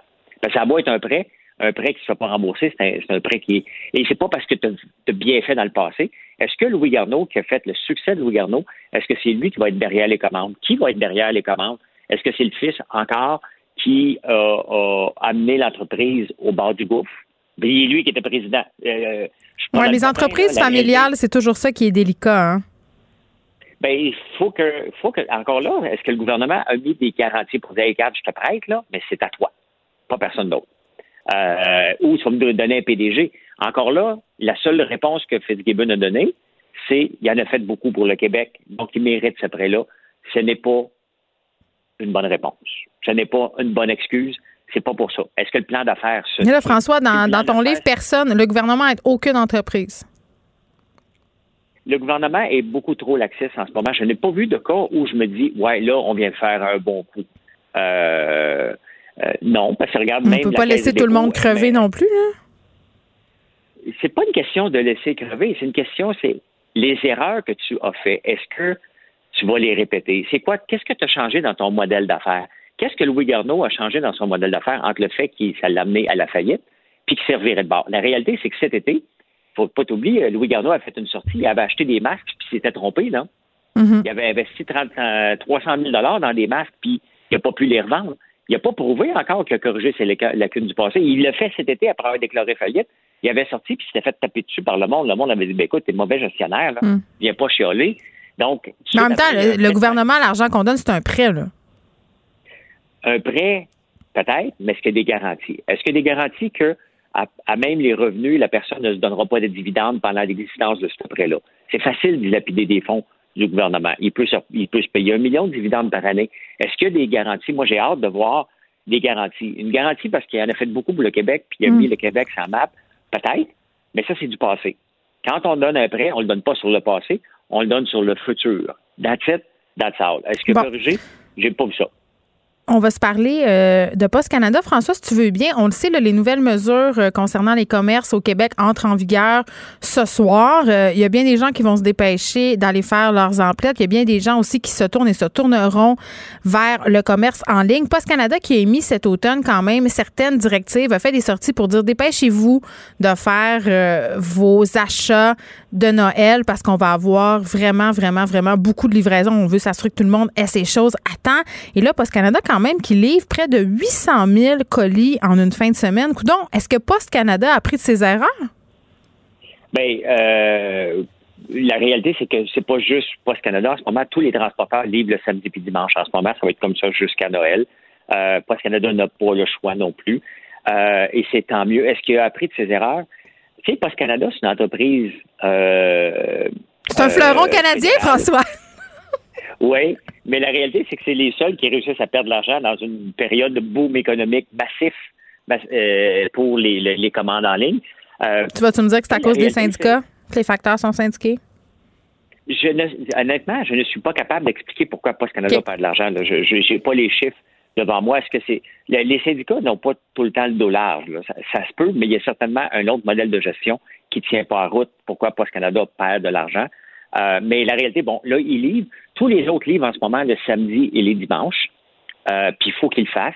Tu sais, Post Canada peut aussi dire, hey, on a des alternatives. Je sais que puisqu'on est une société d'État, vous pouvez regarder d'autres alternatives. Tu sais, ça fait partie de leur mandat quelque part aussi, parce qu'il n'y a pas juste Post Canada. La réalité, c'est que tous les commerces qui nous écoutent, s'ils utilisent Post Canada, ils payent en moyenne 8 dollars de trop par colis. Donc, ça tue ça tue les petites entreprises qui disent, ben oui, mais suis obligé de te charger 18 pièces pour un colis. Un colis livré au Québec, dans la moyenne, en utilisant autre chose que Post Canada, coûte en moyenne entre 8 et 10 dollars. Moi, je le livre partout à travers le, même le Canada pour 11 dollars, je le livre à Vancouver. Euh, si je le prends avec euh, Post Canada, on parle de 34 probablement livré à Vancouver et de 18 au Québec. Donc, il y a d'autres alternatives. Les gens qui nous écoutent, regardez d'autres alternatives. Il y en a d'autres et ils vont vous livrer plus rapidement que Post Canada. En ce moment, on est correct, mais la réalité, c'est que si je regarde les statistiques de l'année passée, c'est le 16 décembre qui est le pic. OK? Mm. Là, on est en pleine progression. on vient de commencer la progression. Là, on est dedans. Là. On monte, on monte, on monte. Le 16 décembre, là, ça va commencer à couper un peu. En tout cas, les cadeaux d'entreprise vont diminuer et il va y avoir des cadeaux personnels, mais on a jusqu'au 16 décembre. Donc, le, point tournant, là, euh, j'aimerais ça que Post Canada fasse un point, point de presse vendredi prochain pour voir son rendu où, parce que là, on rentre dans la grosse semaine. Cette semaine, ça va être infernal pour les colis en ligne. Oui, puis il y a quand même des commerçants qui ont fait des sorties euh, depuis cette annonce par Geneviève euh, Guilbeault. Il disait, écoutez, là, si vous voulez être certain de recevoir vos choses avant le 24 décembre ou pour le 24 décembre, le 25, soyez quand même assurés de faire vos commandes le 11 décembre. Tu sais, le 11 décembre, c'est quand même tôt, là. C'est vendredi prochain. Oui, mais ça, c'est de la foutaise, là, parce que ça veut dire qu'ils sont pas capables de sortir. Moi, je dis aux gens, regardez, compte quatre jours. Là, en ce moment, compte deux jours ouvrables pour que je l'envoie, puis on l'envoie encore à 24 heures. À partir, mettons, le passé le 20, là, je peux pas te garantir que tu vas l'avoir pour le 24. Là. OK, il faut être réaliste, là. Euh, mais jusqu'au 20 décembre, il n'y a aucun souci. Mais il ne faut pas que tu passes par Post Canada. Là, tu es fait, là. Tu n'utilises pas Post Canada à partir du. Mais à moins que tu veuilles payer les services prioritaires. Euh, non. Euh, Même pas? C'est que ça existe. Non, ça n'existe pas. tous les transporteurs, je ne paye jamais de, de, c'est ça qu'on pense. Les gens disent, regarde, moi, te payer le premium. Hmm. Je te le livre déjà en 24 heures. Là. Moi, tu viens de le chercher ici, là, avec tout le monde à 8, à 8 piastres. Là. Je le livre à peu près tout partout. Je l'inclus. Oui, faisons, euh, faisons nos achats euh, très tôt si on veut s'assurer que ça se rende à bon port. Merci, François. On se reparle lundi prochain. Bonne fin de semaine. Geneviève Peterson. Elle réécrit le scénario de l'actualité tous les jours. Vous écoutez Geneviève Peterson. Cube Radio. Cube Radio. Cube Radio. En direct à LCN. 14h30, c'est le moment d'aller retrouver notre collègue de Cube Radio, Geneviève Peterson. Salut Geneviève. Bonjour Julie. Hey, Geneviève, je te signale cette nouvelle de dernière heure parce que je viens de voir l'alerte à TVA Nouvelle. Euh, il y a une partie du Bas-Saint-Laurent qui euh, bascule en zone rouge, imagine, à quelques semaines de Noël, parce que hier, en faisant l'annonce de l'annulation des rassemblements en zone rouge, M. Legault disait, si vous êtes en zone jaune ou orange, vous allez pouvoir vous rassembler en respectant le nombre de personnes. Mais bon, Bas-Saint-Laurent, euh, l'est du Bas-Saint-Laurent, donc la Gaspésie, ça vient de basculer en zone rouge. Ça, c'est c'est quand même difficile. Un, autre coup dur, hein, quelques semaines avant, avant le temps des fêtes? Oui, puis je parlais tantôt euh, au maire de Rimouski, justement, et il me soulignait mm-hmm. euh, qu'il craignait vraiment beaucoup de voir sa région passer au rouge. C'est maintenant chose faite. Euh, si on se réjouissait de pouvoir se réunir, ben ça sera malheureusement pas le cas. Mais je pense que c'est important, là, puis c'est vraiment ce qu'il faut se rappeler, qu'on le fait pour nos travailleurs de la santé. On le fait pour pas mettre une pression supplémentaire, puis pour pas qu'on se retrouve finalement après Noël avec une flambée des cas et un confinement qui va durer au final plus longtemps. Est-ce que ça vaut la peine? Moi, je pense que la réponse, ben, c'est non? Eh, penses-tu qu'il y en a qui vont tricher, Geneviève? Crois-tu qu'il y en a qui ne vont pas se plier à ces nouvelles règles du gouvernement du Québec?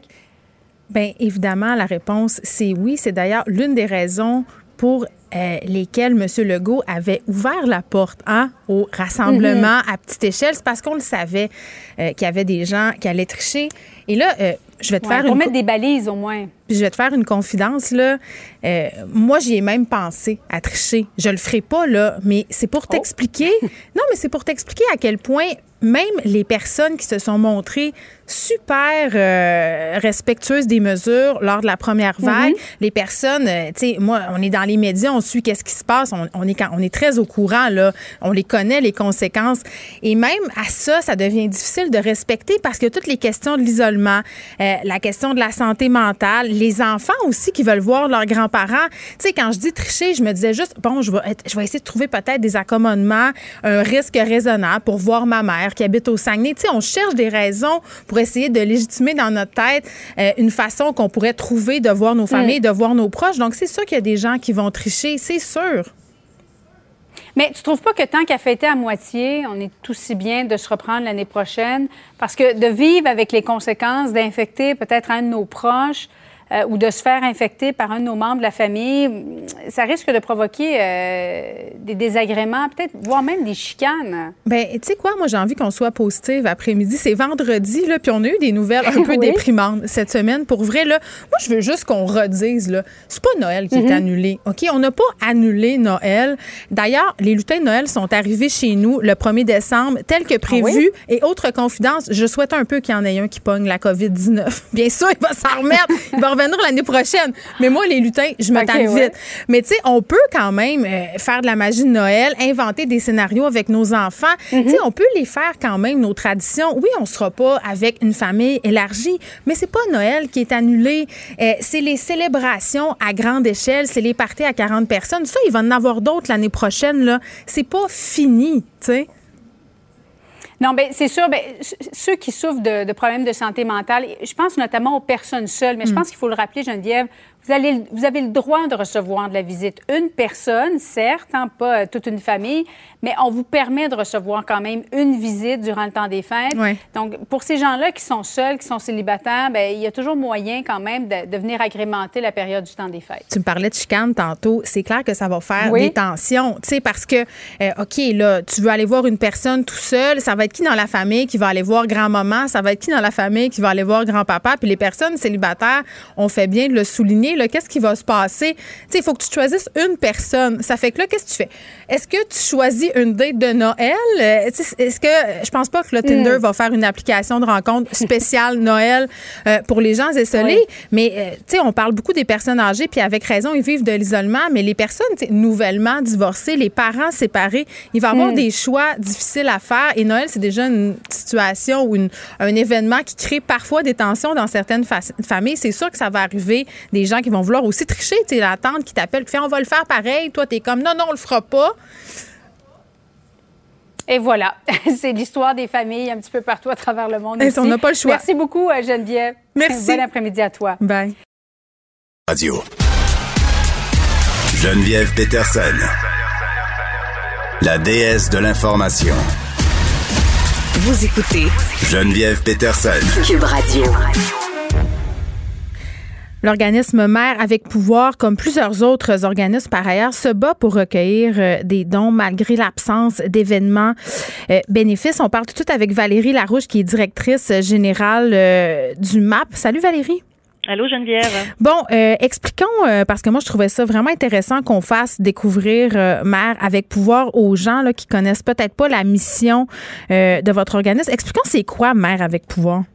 Euh, donc, euh, Mère avec pouvoir, c'est euh, des logements pour des mères monoparentales qui sont en retour aux études ou au marché du travail, donc des femmes vraiment qui ont un projet socio-professionnel. Elles sont ici avec leurs enfants de la naissance à 5 ans et elles bénéficient des logements pendant au moins trois ans jusqu'à 5 ans. Donc, on les accompagne par bon un, un logement, une place dans un CPE qui est la porte juste à côté, puis une équipe d'intervention qui les accompagne tout le long euh, de leur parcours euh, d'études ou de retour en emploi. Oui, c'est comme un petit village. Moi, j'ai visité euh, vos installations quand même à quelques reprises. Puis c'est vraiment un, petit village de logements sociaux. Tu as le CPE, puis les euh, peuvent vaquer à leurs occupations puis aller à leurs écoles. C'est comme tout un filet qui est étendu autour de ces femmes-là pour les aider à mener leur projet d'études à bien. Absolument. Donc, euh, une cour intérieure. euh, tous les enfants, là, pendant cinq ans, ils ont, euh, on peut dire 29 frères et sœurs du même âge pour passer à travers leur petite enfance aussi faire la transition à l'école, puis les mères ensemble pour s'encourager dans leur projet de vie. Bon, des intervenants, le CLSC est impliqué, d'autres organismes communautaires, mm. euh, le, le, Cégep est proche, l'université, on travaille vraiment avec les écoles aussi qui s'adressent euh, aux mamans autant qu'aux enfants. Oui, puis quand même, on le sait, là, être parent, ça constitue un défi. Être parent quand on est seul, quand on est monoparental, ce sont des défis supplémentaires, euh, logistiques, monétaires. Euh, on pourrait faire euh, la liste. Et donc, toi, Valérie, tu es bien placée pour comprendre les défis que traversent les mères qui élèvent leurs enfants seuls. Tu as été seule au début de la vie de ta fille, je pense. Oui, absolument. Les, huit premières années de Camille, donc on a vécu ensemble toutes les deux en colocation d'ailleurs. J'ai terminé mes études euh, avec ma fille, donc je sais très bien euh, à travers quoi les femmes passent hmm. ici euh, quand elles sont dans leur parcours, là. Absolument. Combien ça a besoin un organisme comme le vôtre, Mère avec pouvoir, pour rouler, là, pour mener à bien tout ça par année? Donc, minimalement, on parle d'un organisme qui coûte 400 000 dollars par année. Donc, ça, ça couvre euh, euh, le logement, ben, les, bureaux, euh, le salaire des intervenants, les activités pour les femmes, l'accompagnement des femmes, des repas, les services de garde. Donc, c'est à peu près ça, là, ouais. Que vous savez combien en subvention du gouvernement? notre mission, donc le gouvernement, pour assurer mission, nous donne 45 000 Excuse. vous avez besoin de 400 000 puis vous avez seulement 45 000 en sub à, garantie, absolument. Tout le reste, il faut le demander, il faut expliquer pourquoi chaque année on n'est pas certain qu'ils vont nous le donner ou ils vont nous le donner pour deux ans. Après ça, il faut inventer un nouveau projet. Euh, donc nous, c'est on est vraiment dans euh, bon euh, faire des demandes dans des programmes gouvernementaux qui sont toujours temporaires, mais aussi de la levée de fonds, des demandes à des subventions privées, des pardon des fondations privées, des fondations familiales, des entreprises privées. Donc nous, on, est vraiment coincé un peu dans cette dynamique là. là. vous avez besoin de lever combien environ par année par vous-même, 350 000, 300 000? Oui, c'est ça. Puis par l'entremise de, de dons, là, mettons, là, tu sais, parce que bon, là, on est dans le thème de la guignolée et tout ça. Là, donc, mm-hmm. nous, en, en, en sollicitation en public, à peu près, là, c'est environ 200 000 dollars qu'on va chercher par année à travers des activités financement euh, euh, donc habituelles et assez hmm. communes. Donc, c'est un effort euh, quand même intense et important. Ben, C'est un effort intense et important, je le sais, parce que j'ai participé à quelques événements chez vous. Ça hmm. demande une logistique, ça demande une dévotion absolument incroyable. Mais là, en temps de pandémie, c'est impossible de faire de des soirées bénéfices, c'est impossible de lever des fonds de façon traditionnelle. Vous avez dû être très créatif là, cette année. Ben oui, puis d'autant plus que quand on fait ça, on n'est pas en train de répondre aux besoins criants, on n'est pas en train de soutenir les familles ou de, de soutenir nos équipes de travail puis de travailler en développement. On est sur le téléphone puis mm. on cherche des fonds, donc c'est plus ou moins euh, rentable au bout du compte là, toute l'énergie qui est mise là. Puis en effet, cette année, on comptait sur notre euh, soirée bénéfice annuelle euh, qui était au mois de mai, donc euh, évidemment, ça s'est pas tenu. Puis on prévoyait ramasser justement 200 000 dollars à cet événement-là, donc on s'est retourné dans des boutiques en ligne, de la sollicitation dans le cadre de la fête des mères, mm. une course à pied à l'automne, des, des, des gens là, qui ont fait justement des Facebook Live pour essayer de solliciter leur réseau. Oui, nous, on a, moi j'ai fait un, un, téléthon. Oui. non, mais on a quand même ramassé avec mon chum 1500 dollars, mais c'est rien, là. Je veux dire, vous avez besoin de 300 000 Est-ce que vous allez réussir à atteindre vos objectifs? Est-ce que vous avez eu des dons? Ben, on a eu des dons. En fait, là, on a, euh, tu sais, on, on, on, écoute, on, on a mis de l'énergie euh, comme c'est pas possible pour aller compenser ça. Donc, euh, euh, euh on a des, des nouveaux partenaires, là, tu sais, que leur équipe de travail nous ont choisi. Donc, par exemple, on a eu un, un, un 10 000 dollars de Canada Vie qui, mm. qui, a été annoncé cette semaine. donc, on a aussi la fondation Gia de Sèvres cette semaine qui nous a appelé pour nous dire bon qu'ils vont nous soutenir cette année. La fondation Gia Bombardier, mais bon, on y va par 10 000 dollars, mais on s'entend que, tu sais, si on fait le calcul, ça veut dire qu'à toutes les semaines, presque, il faudrait que j'aie quelqu'un qui m'appelle me donner 10 000 ou sinon, tu sais, c'est une sollicitation qui est, qui est vraiment énergivore. Mais vous n'allez pas l'atteindre, votre objectif, cette année? C'est ce que je comprends? Ben là, on est en retard. Là, on est en retard, c'est sûr. Là, euh, là, y a un impact sur les mères puis leurs enfants? Ben nous, c'est sûr que on, on, essaie de, de compenser. Là, mon équipe est est à fond. Là, je veux dire, on a fait au-dessus de 2000 interventions individuelles dans les derniers mois. Euh, donc, on est allé chercher plus de personnel. Donc là, c'est sûr qu'on essaie de rattraper tout ça. Euh, tu sais, ce qu'on cherche activement, comme un 50 000 pour essayer de, de parce qu'on peut pas être en déficit trop non plus, parce qu'après, pour lever des fonds, un organisme en déficit, c'est ça paraît mal. un peu pris avec ça. Là. Donc, euh, euh, ben, écoutez, là, je pense qu'on peut faire euh, une différence. si on peut lever des fonds sur Facebook à vitesse grand V, je pense qu'on est capable de le trouver, ce 50 000-là. Là, puis on peut donner. Là, moi, j'avais envie d'interpeller les auditeurs aujourd'hui parce que pour vrai, moi, je l'ai visité. Là. Je suis allée au MAP plusieurs fois. Je m'implique avec cet organisme-là. C'est vraiment extraordinaire ce que vous faites, Valérie. Vraiment, là, avec peu de moyens. fournir des logements sociaux à des femmes qui ont des projets, qui vont devenir des citoyennes actives, qui vont participer à la société des filles allumées, leurs enfants qui vont à la garderie, qui vont à l'école. Vraiment, c'est un projet le fun, c'est un projet chez nous et on peut donner. Où est-ce qu'on peut aller euh, sur votre site Internet, j'imagine? Sur notre site Internet, mèreavecpouvoir.org, il y a un bouton Donner. Ou sinon, on va sur Canadon, on cherche mère avec pouvoir, puis ça arrive directement, on apparaît. J'ai vérifié il y a cinq minutes, ça fonctionne super bien. Puis Geneviève, je veux te dire que 100% des femmes présentement sont à l'école ou au travail, personne n'a décroché, malgré la situation. Malgré le fait qu'elles sont à distance, qu'il faut qu'il y ait un ordinateur, euh, que c'est difficile de faire ses études secondaires ou même euh, au cégep, euh, au hmm. DEP à distance. Donc, c'est vraiment, les femmes sont, tu sais, nous, on, se donne, on se donne vraiment coriace parce qu'on voit qu'elles sont vraiment mobilisées dans leur projet d'études puis de travail. Donc, euh, on est vraiment fiers de, voir euh, ce travail-là qui est fait. Oui, puis quand on donne, ça un véritable euh, impact. Fait qu'il y a la guignolée des médias qui, qui se déroule et on peut aussi aller donner à la Fondation Mère avec pouvoir pour que ces femmes-là puissent continuer leur projet, que leurs enfants puissent vivre dans un milieu de vie qui est positif et qui est adéquat. Merci, Valérie Larouche. Oui, puis juste à dire, nous, on reçoit pas de fonds de la guignolée des médias. Donc, c'est oh! vraiment quand les gens vont sur notre site qu'on on, peut recevoir des fonds. Donc, fait qu'allez-y. c'est ça qu'on dit. Merci. Merci. beaucoup. Bonne soirée. Geneviève Peterson. Une animatrice pas comme les autres. Cube Radio. On parle avec Martin Geoffroy, comme chaque vendredi, directeur du CEFIR, prof de sociaux au cégep Édouard Montpetit. Et aujourd'hui, Martin, on se parle euh, d'un concept qui est pas nouveau, mais qui fait, euh, qui défraie l'actualité de plus en plus à cause de la pandémie et de qu'est-ce qui se passe. Euh, la montée de ce qu'on pourrait appeler le citoyen souverain. Oui, le citoyen souverain, ou en tout cas les citoyens souverains, parce qu'ils sont quand même plusieurs de par le monde.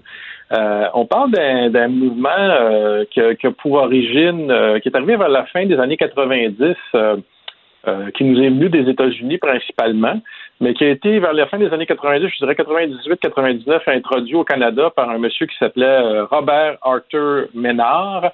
Robert Arthur Ménard, qui est un Québécois, mm. et qui et qui a introduit ça, qui, qui bon, qui, qui, a disparu de la carte aujourd'hui, mais qui a vraiment amené cette espèce d'idée euh, des citoyens souverains, euh, qu'on appelle aussi parfois, il y a différentes euh, mouvances à l'intérieur de ce mouvement-là qu'on va appeler souvent les mouvements anti-autorité. Vous avez citoyens souverains, les, les, les hommes libres de la terre, les free men of the land. Bon, ils ont plusieurs noms.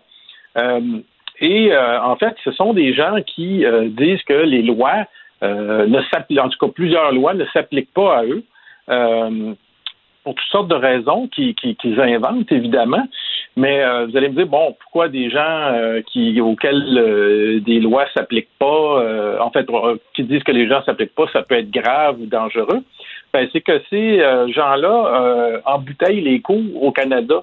On aurait Oui, ce sont, ce sont des plaideurs quérulents. Là. Oui, de plaideur quérulant, en fait, un plaideur quérulant qui est, qui qui qui qui quand tu es déclaré par la Cour plaideur quérulant, c'est que tu abuses des procédures judiciaires, c'est-à-dire tu vas toujours en appel, en appel, même si tu perds, puis tu te fais ramasser. Euh, ça, vous ça, ça, ça, vous rappelle peut-être euh, un processus qu'on a parlé la semaine passée avec le président des États-Unis. oui, il pourrait être considéré comme un plaideur quérulant, M. Trump, effectivement. Oui, il pourrait, mais je veux dire, c'est qu'il tient quelque part ses idées aussi de, de, de, certains citoyens souverains. C'est que quand la loi ne fait pas son affaire, finalement, ben, il la réinterprète euh, à son avantage jusqu'à un certain point. Mais si on regarde ça d'un peu plus près, euh, il y a plus de 1000 cas reliés euh, à, ces histoires-là de citoyens souverains qui ont été traités par les cours canadiennes depuis 2010. Et je vous dirais, depuis les quatre ou cinq dernières années, ces cas-là sont en augmentation. Euh, là, là c'est pas, c'est des chiffres que je tiens d'un chercheur, un avocat albertain, euh, David Nolinski, avec, le, avec lequel j'ai eu le plaisir de travailler et qui a affronté en fait les citoyens souverains en tant que procureur de la couronne en Alberta des vingtaines et des trentaines de fois et qui s'est intéressé donc à, ce phénomène-là. et, donc, on se retrouve en, cours et on, fait perdre du temps à la cour finalement pour toutes sortes de raisons, mais M. Nolitsky avait fait une recherche et avait dit euh, c'était quoi les principales raisons? vous, allez, vous allez rire, Geneviève, je suis sûr. Là. Euh, ils ont une carte spéciale qui leur permet de sortir de prison quand ils veulent. Mais voyons. Euh, il faut, valoir ça, oui, oui. ça, c'est comme la carte du Monopoly, là. Quand tu pognes le truc, tu peux. oui, mais ils, sont, ils vont inonder la cour d'espèces de, faux pseudo-légaux documents. Bon, très souvent aussi, ils vont aller en cours, c'est pour ne pas payer d'impôts. Ils disent qu'ils ne doivent pas d'impôts au gouvernement où ils vont se servir de, de leur, de leur pseudo-loi. Ben, moi, j'ai une petite question, là, peut-être rhétorique, là, mais s'ils ne doivent pas d'impôts au gouvernement, est-ce qu'ils circulent sur nos routes et est-ce qu'ils vont à l'hôpital quand ils sont malades, puis est-ce qu'ils vont voir le médecin? Ces beaux ben, citoyens du monde-là? Ils circulent sur nos routes, mais ils n'ont pas de, ils pas de licence, euh, ils n'ont pas de, leur immatriculation parce OK, ça va jusque-là, là. La loi, oui, dans certains cas, je pas lu chez loin, la loi s'applique pas à eux, donc euh, ils n'ont pas à, avoir des matriculations. Mais je vais vous expliquer, ça peut aller très, très loin mais euh, ils veulent pas payer d'impôts. Ils vont se, servir aussi de, de, leur base pseudo-locale pour attaquer ou restreindre les acteurs institutionnels, donc pour dire que le gouvernement n'a pas le droit d'aller chez eux ou des choses comme ça, ou pour, par exemple, effacer des dettes, dire la dette que j'ai n'existe pas parce que c'est là, ils vont invoquer toutes sortes de procédés, ou créer de l'argent avec rien.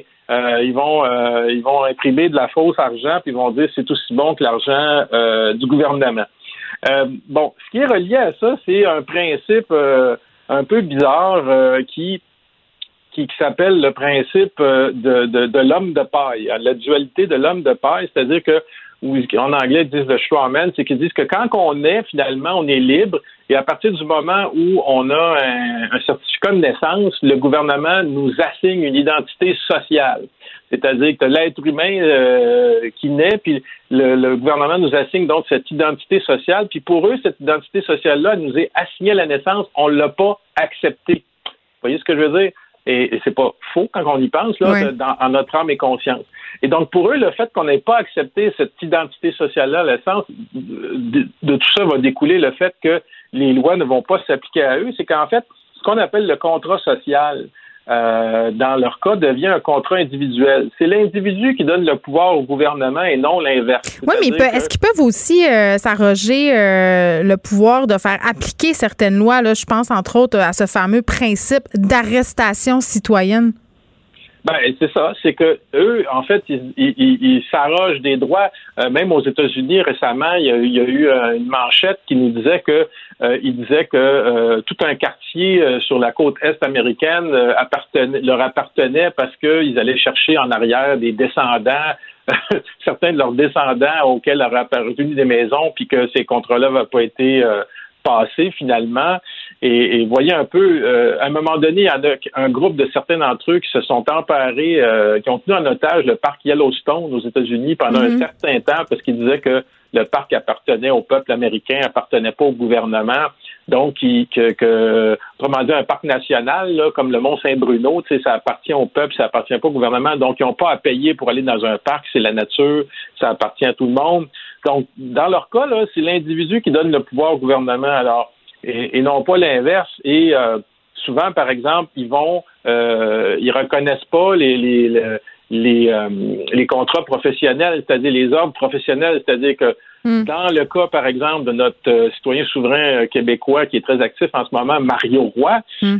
il se donne des pouvoirs d'être un avocat puis de donner des conseils juridiques oui, il dit même qu'il est en train de créer sa propre jurisprudence. Ça va très, très loin. Puis ce qui est inquiétant là-dedans, c'est qu'habituellement, c'est un paquet de luberlus, ils sont pas tant.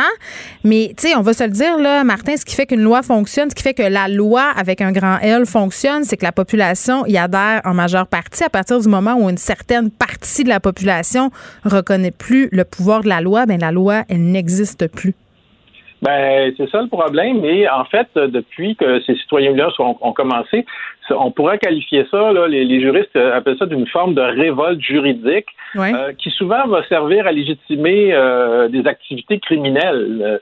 Euh, par exemple, on a eu donc, parfois, par exemple, si vous avez possédez pas de, licence pour votre voiture, par exemple, d'immatriculation, ben c'est une offense. Là, mm. Vous n'avez pas le droit de circuler. Mais souvent, c'est pour légitimer des, comportements qui sont euh, hors normes. Et c'est pour ça qu'on va parler de discours anti-autorité. C'est que toutes les institutions, finalement, euh, ils peuvent décider qu'ils n'ont pas de pouvoir sur eux, c'est vu que c'est eux qui accordent le pouvoir. Mm. Mais il y a un grand danger parce que euh, donc que, finalement ces gens-là inventent leur propre leur propre. Oui, puis ce qui est euh, dangereux, c'est leur nombre euh, qui ne cesse de croître. Euh, puis évidemment, on imagine que certaines agences gouvernementales les ont à l'œil pour augmenter leur paranoïa, leur théorie du complot. Martin Geoffroy, merci, qui est directeur du, du On se reparle vendredi. Joignez-vous à la discussion. Appelez ou textez le 187 Cube Radio 1877 827 2346. Hello.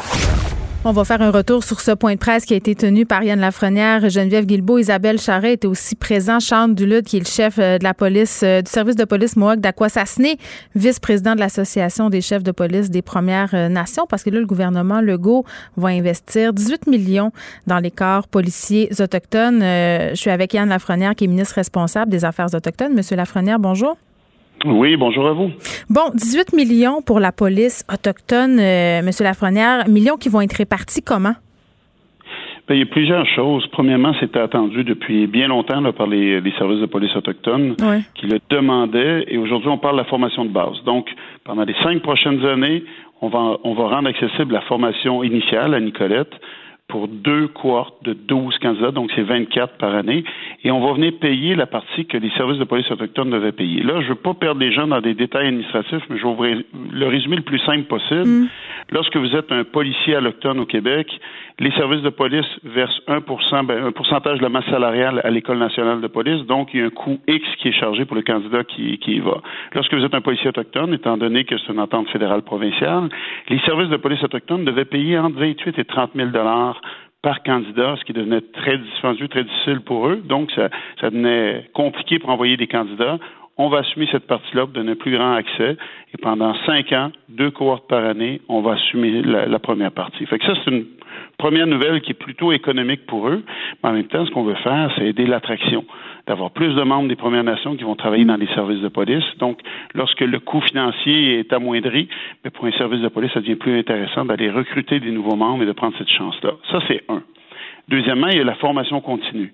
Parce que pour avoir fait ce job-là pendant 28 ans, oui, il y a la formation initiale, mais par la suite, qu'est-ce qu'on a besoin? C'est la formation continue.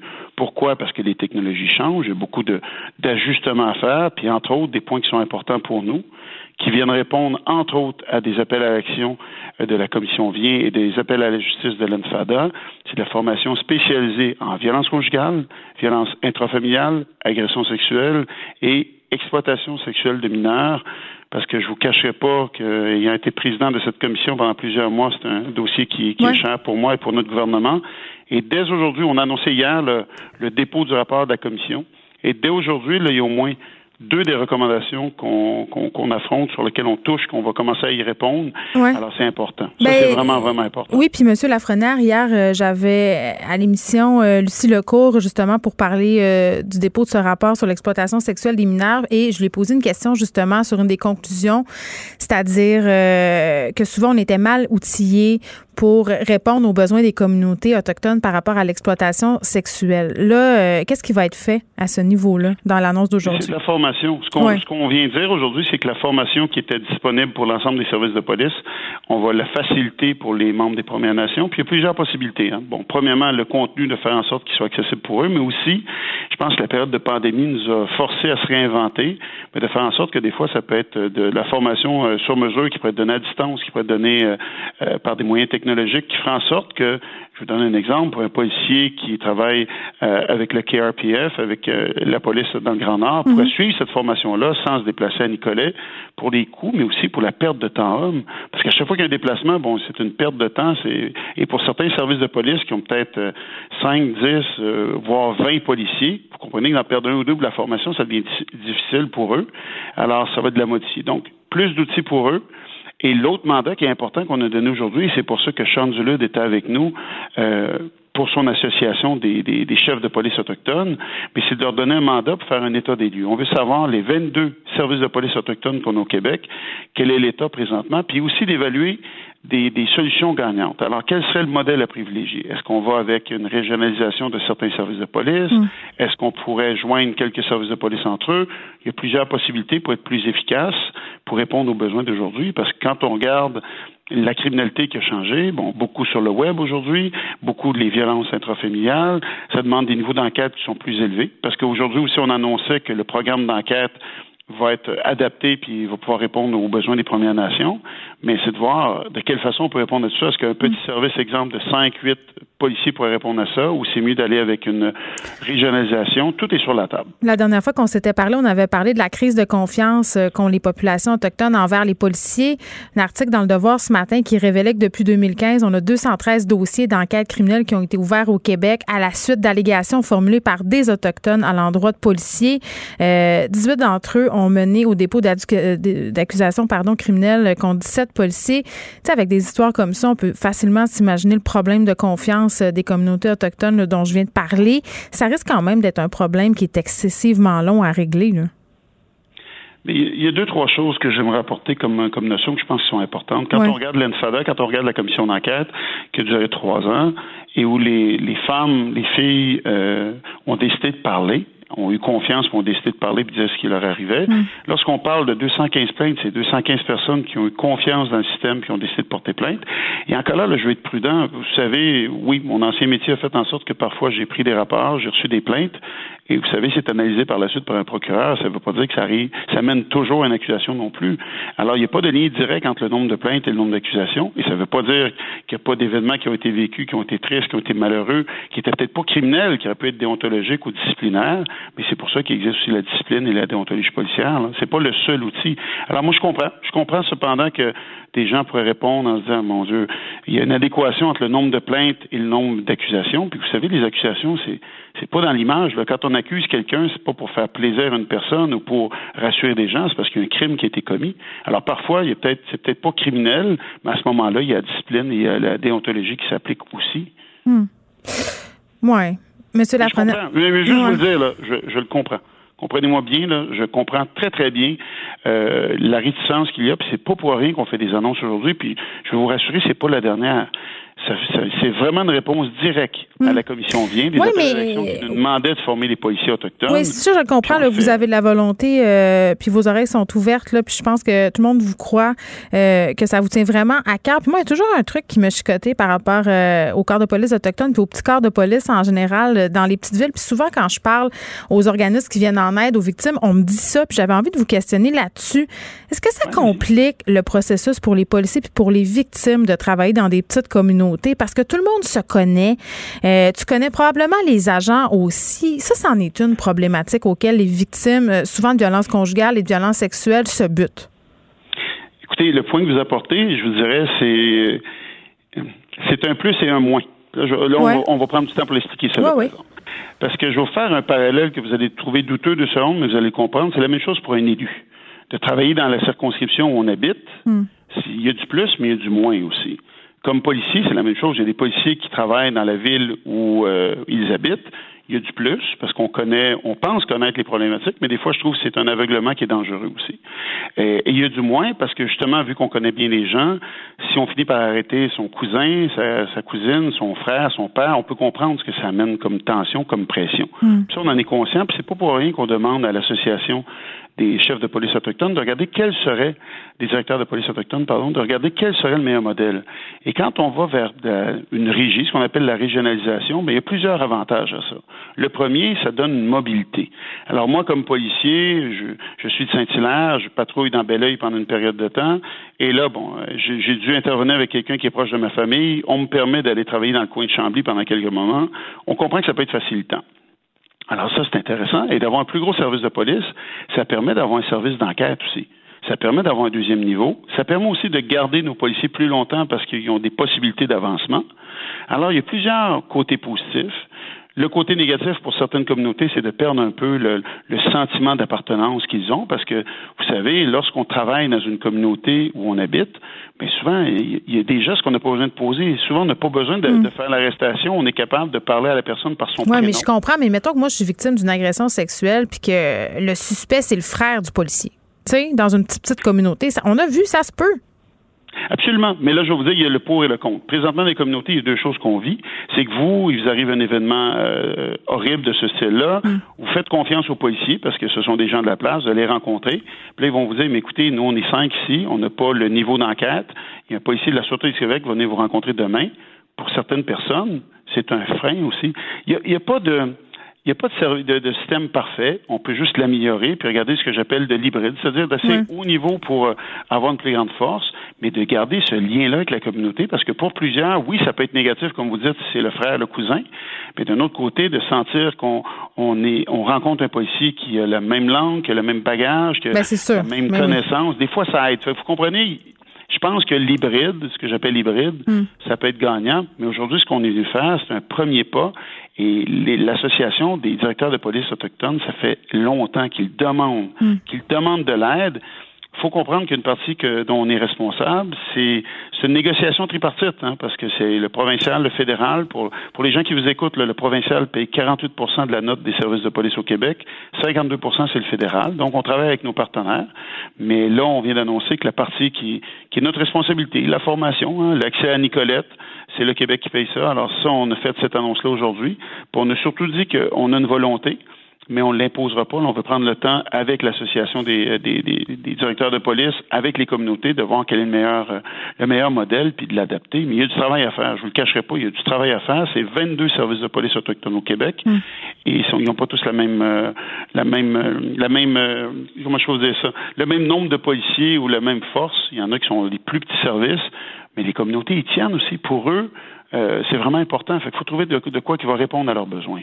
Très bien. Je vous parle pas du principe de Joyce qui a été refusé, là, M. Lafrenière. Je vous ai regardé plus longtemps, mais vous vous êtes expliqué euh, quand même. Je vais dans... prendre 30 secondes. Oui? Juste d'avoir dit le, nom, je suis désolé, je peux pas faire autrement que vous dire. Je vais mettre quelque chose de clair, là, parce qu'il y en a qui ont fait de la politique là-dessus. Le principe de Joyce, on est d'accord, on est d'accord avec la volonté de donner des, des, soins appropriés. Là, on s'entend pas, puis il n'y a pas de surprise pour personne. Hmm. C'est le racisme systémique. Puis en bon français, on dit we agree to disagree, et ça, depuis le jour 1, ça a été clair avec les Premières Nations. Avec les Atikamekw, cette notion-là, on la reconnaît pas.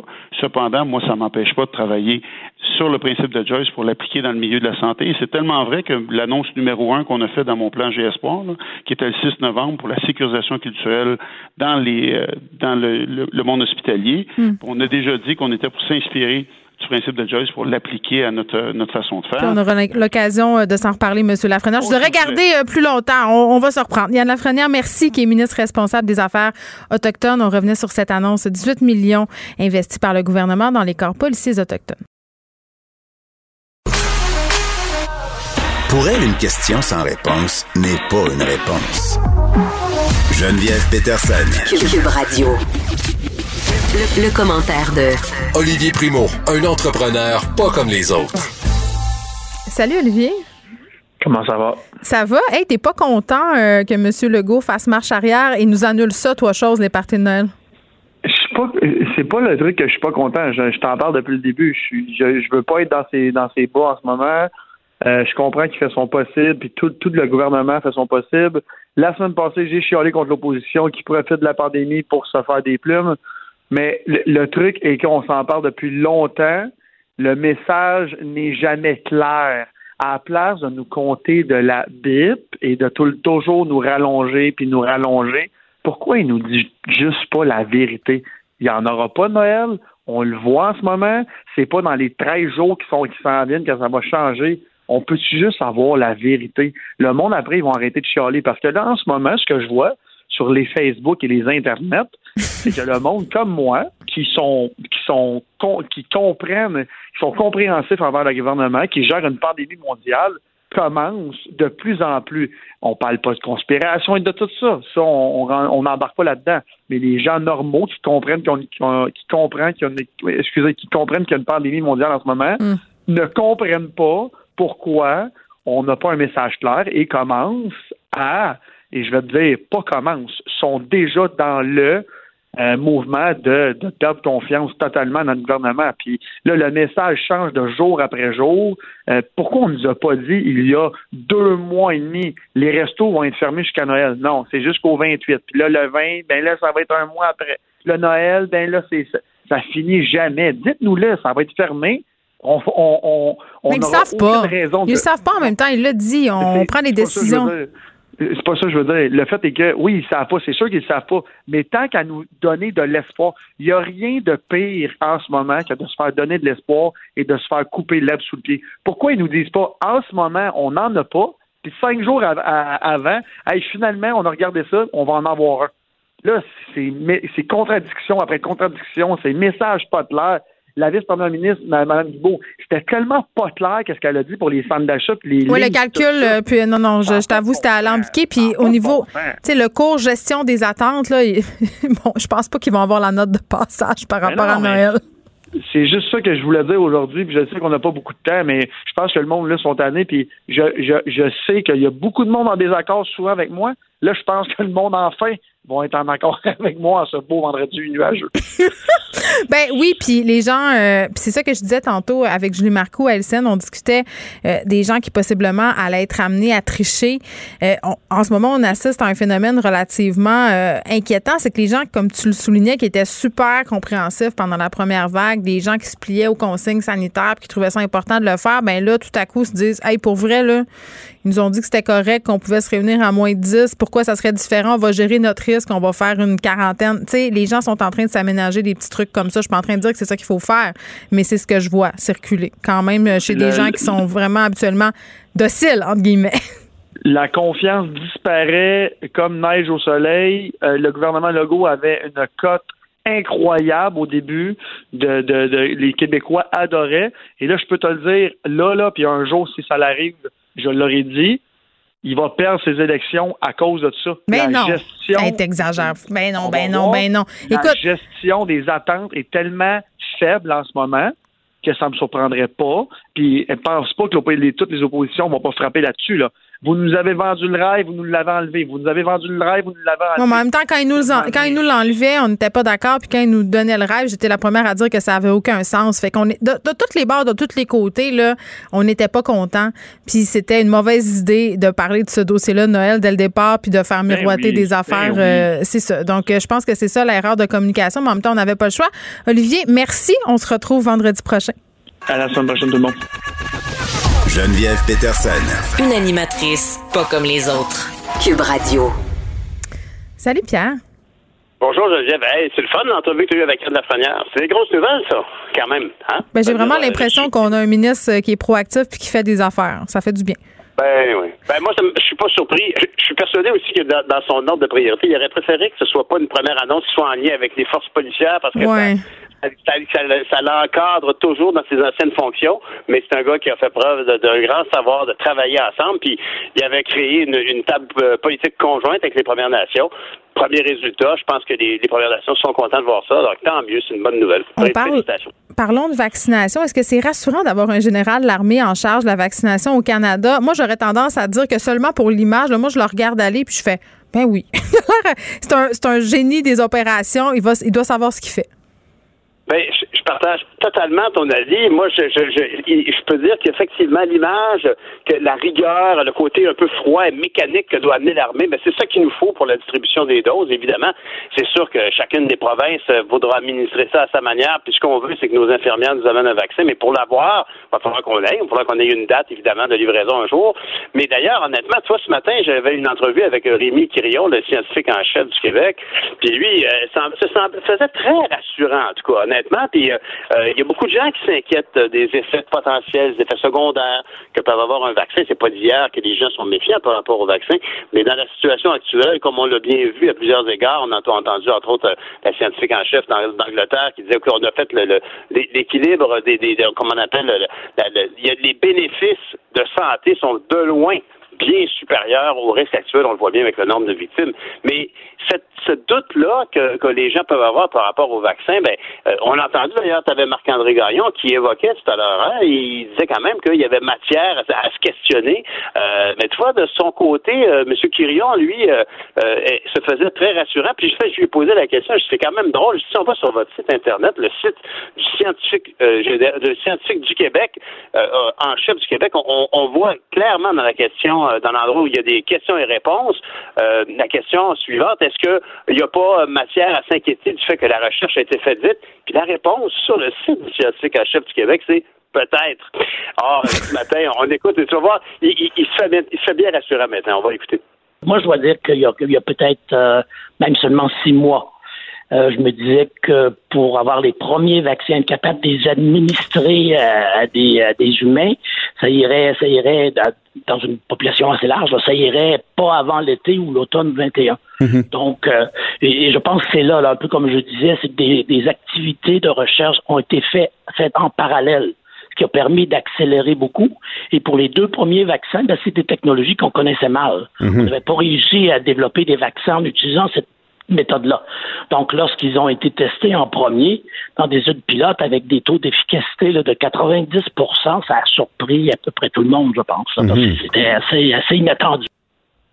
Y compris, ça a surpris un peu tout le monde, y compris lui, comprends-tu? Que, Moi, ça, ça me rassure, évidemment. sa job à lui, c'est d'être un scientifique qui ouais, sa job à lui. Ben, non, mais oui, c'est rassurant, puis en même temps, euh, j'entends ce que Marc-André Gagnon, qui est expert en politique vaccinale, me disait tantôt en disant crime, habituellement, là, ça prend 10 ans faire un vaccin. Là, on est rendu à des délais qui sont beaucoup plus courts. La FDA a perdu beaucoup de crédibilité en faisant des sorties qui n'étaient pas basées vraiment sur la science. Et on sent que partout dans le monde, les gouvernements sont pressurisés d'accepter les vaccins, les accepter rapidement. Puis après ça, euh, l'OMS l'a souligné à gros traits. Est-ce qu'on va distribuer ça de façon équitable? Est-ce que ça va être les pays riches, puis après les pays pauvres? Faudrait pas. Il y a ça aussi dans toute cette histoire de vaccins, là, Pierre. Ah, euh, tout à fait. Puis d'ailleurs, c'est assez drôle de voir que, ben, c'est pas drôle, il n'y a, jamais rien de drôle dans cette affaire-là, mais quand même, j'ai remarqué hier que le docteur Fauci, le fameux médecin en chef euh, aux États-Unis. Que Joe Biden va recruter. Oui, ben tant, tant mieux, on est content. On est content de voir que finalement la, passation du pouvoir se concrétise, parce que jusqu'ici, il ne pouvait même pas parler à Joe Biden. Alors maintenant que ça s'est assoupli, tant mieux.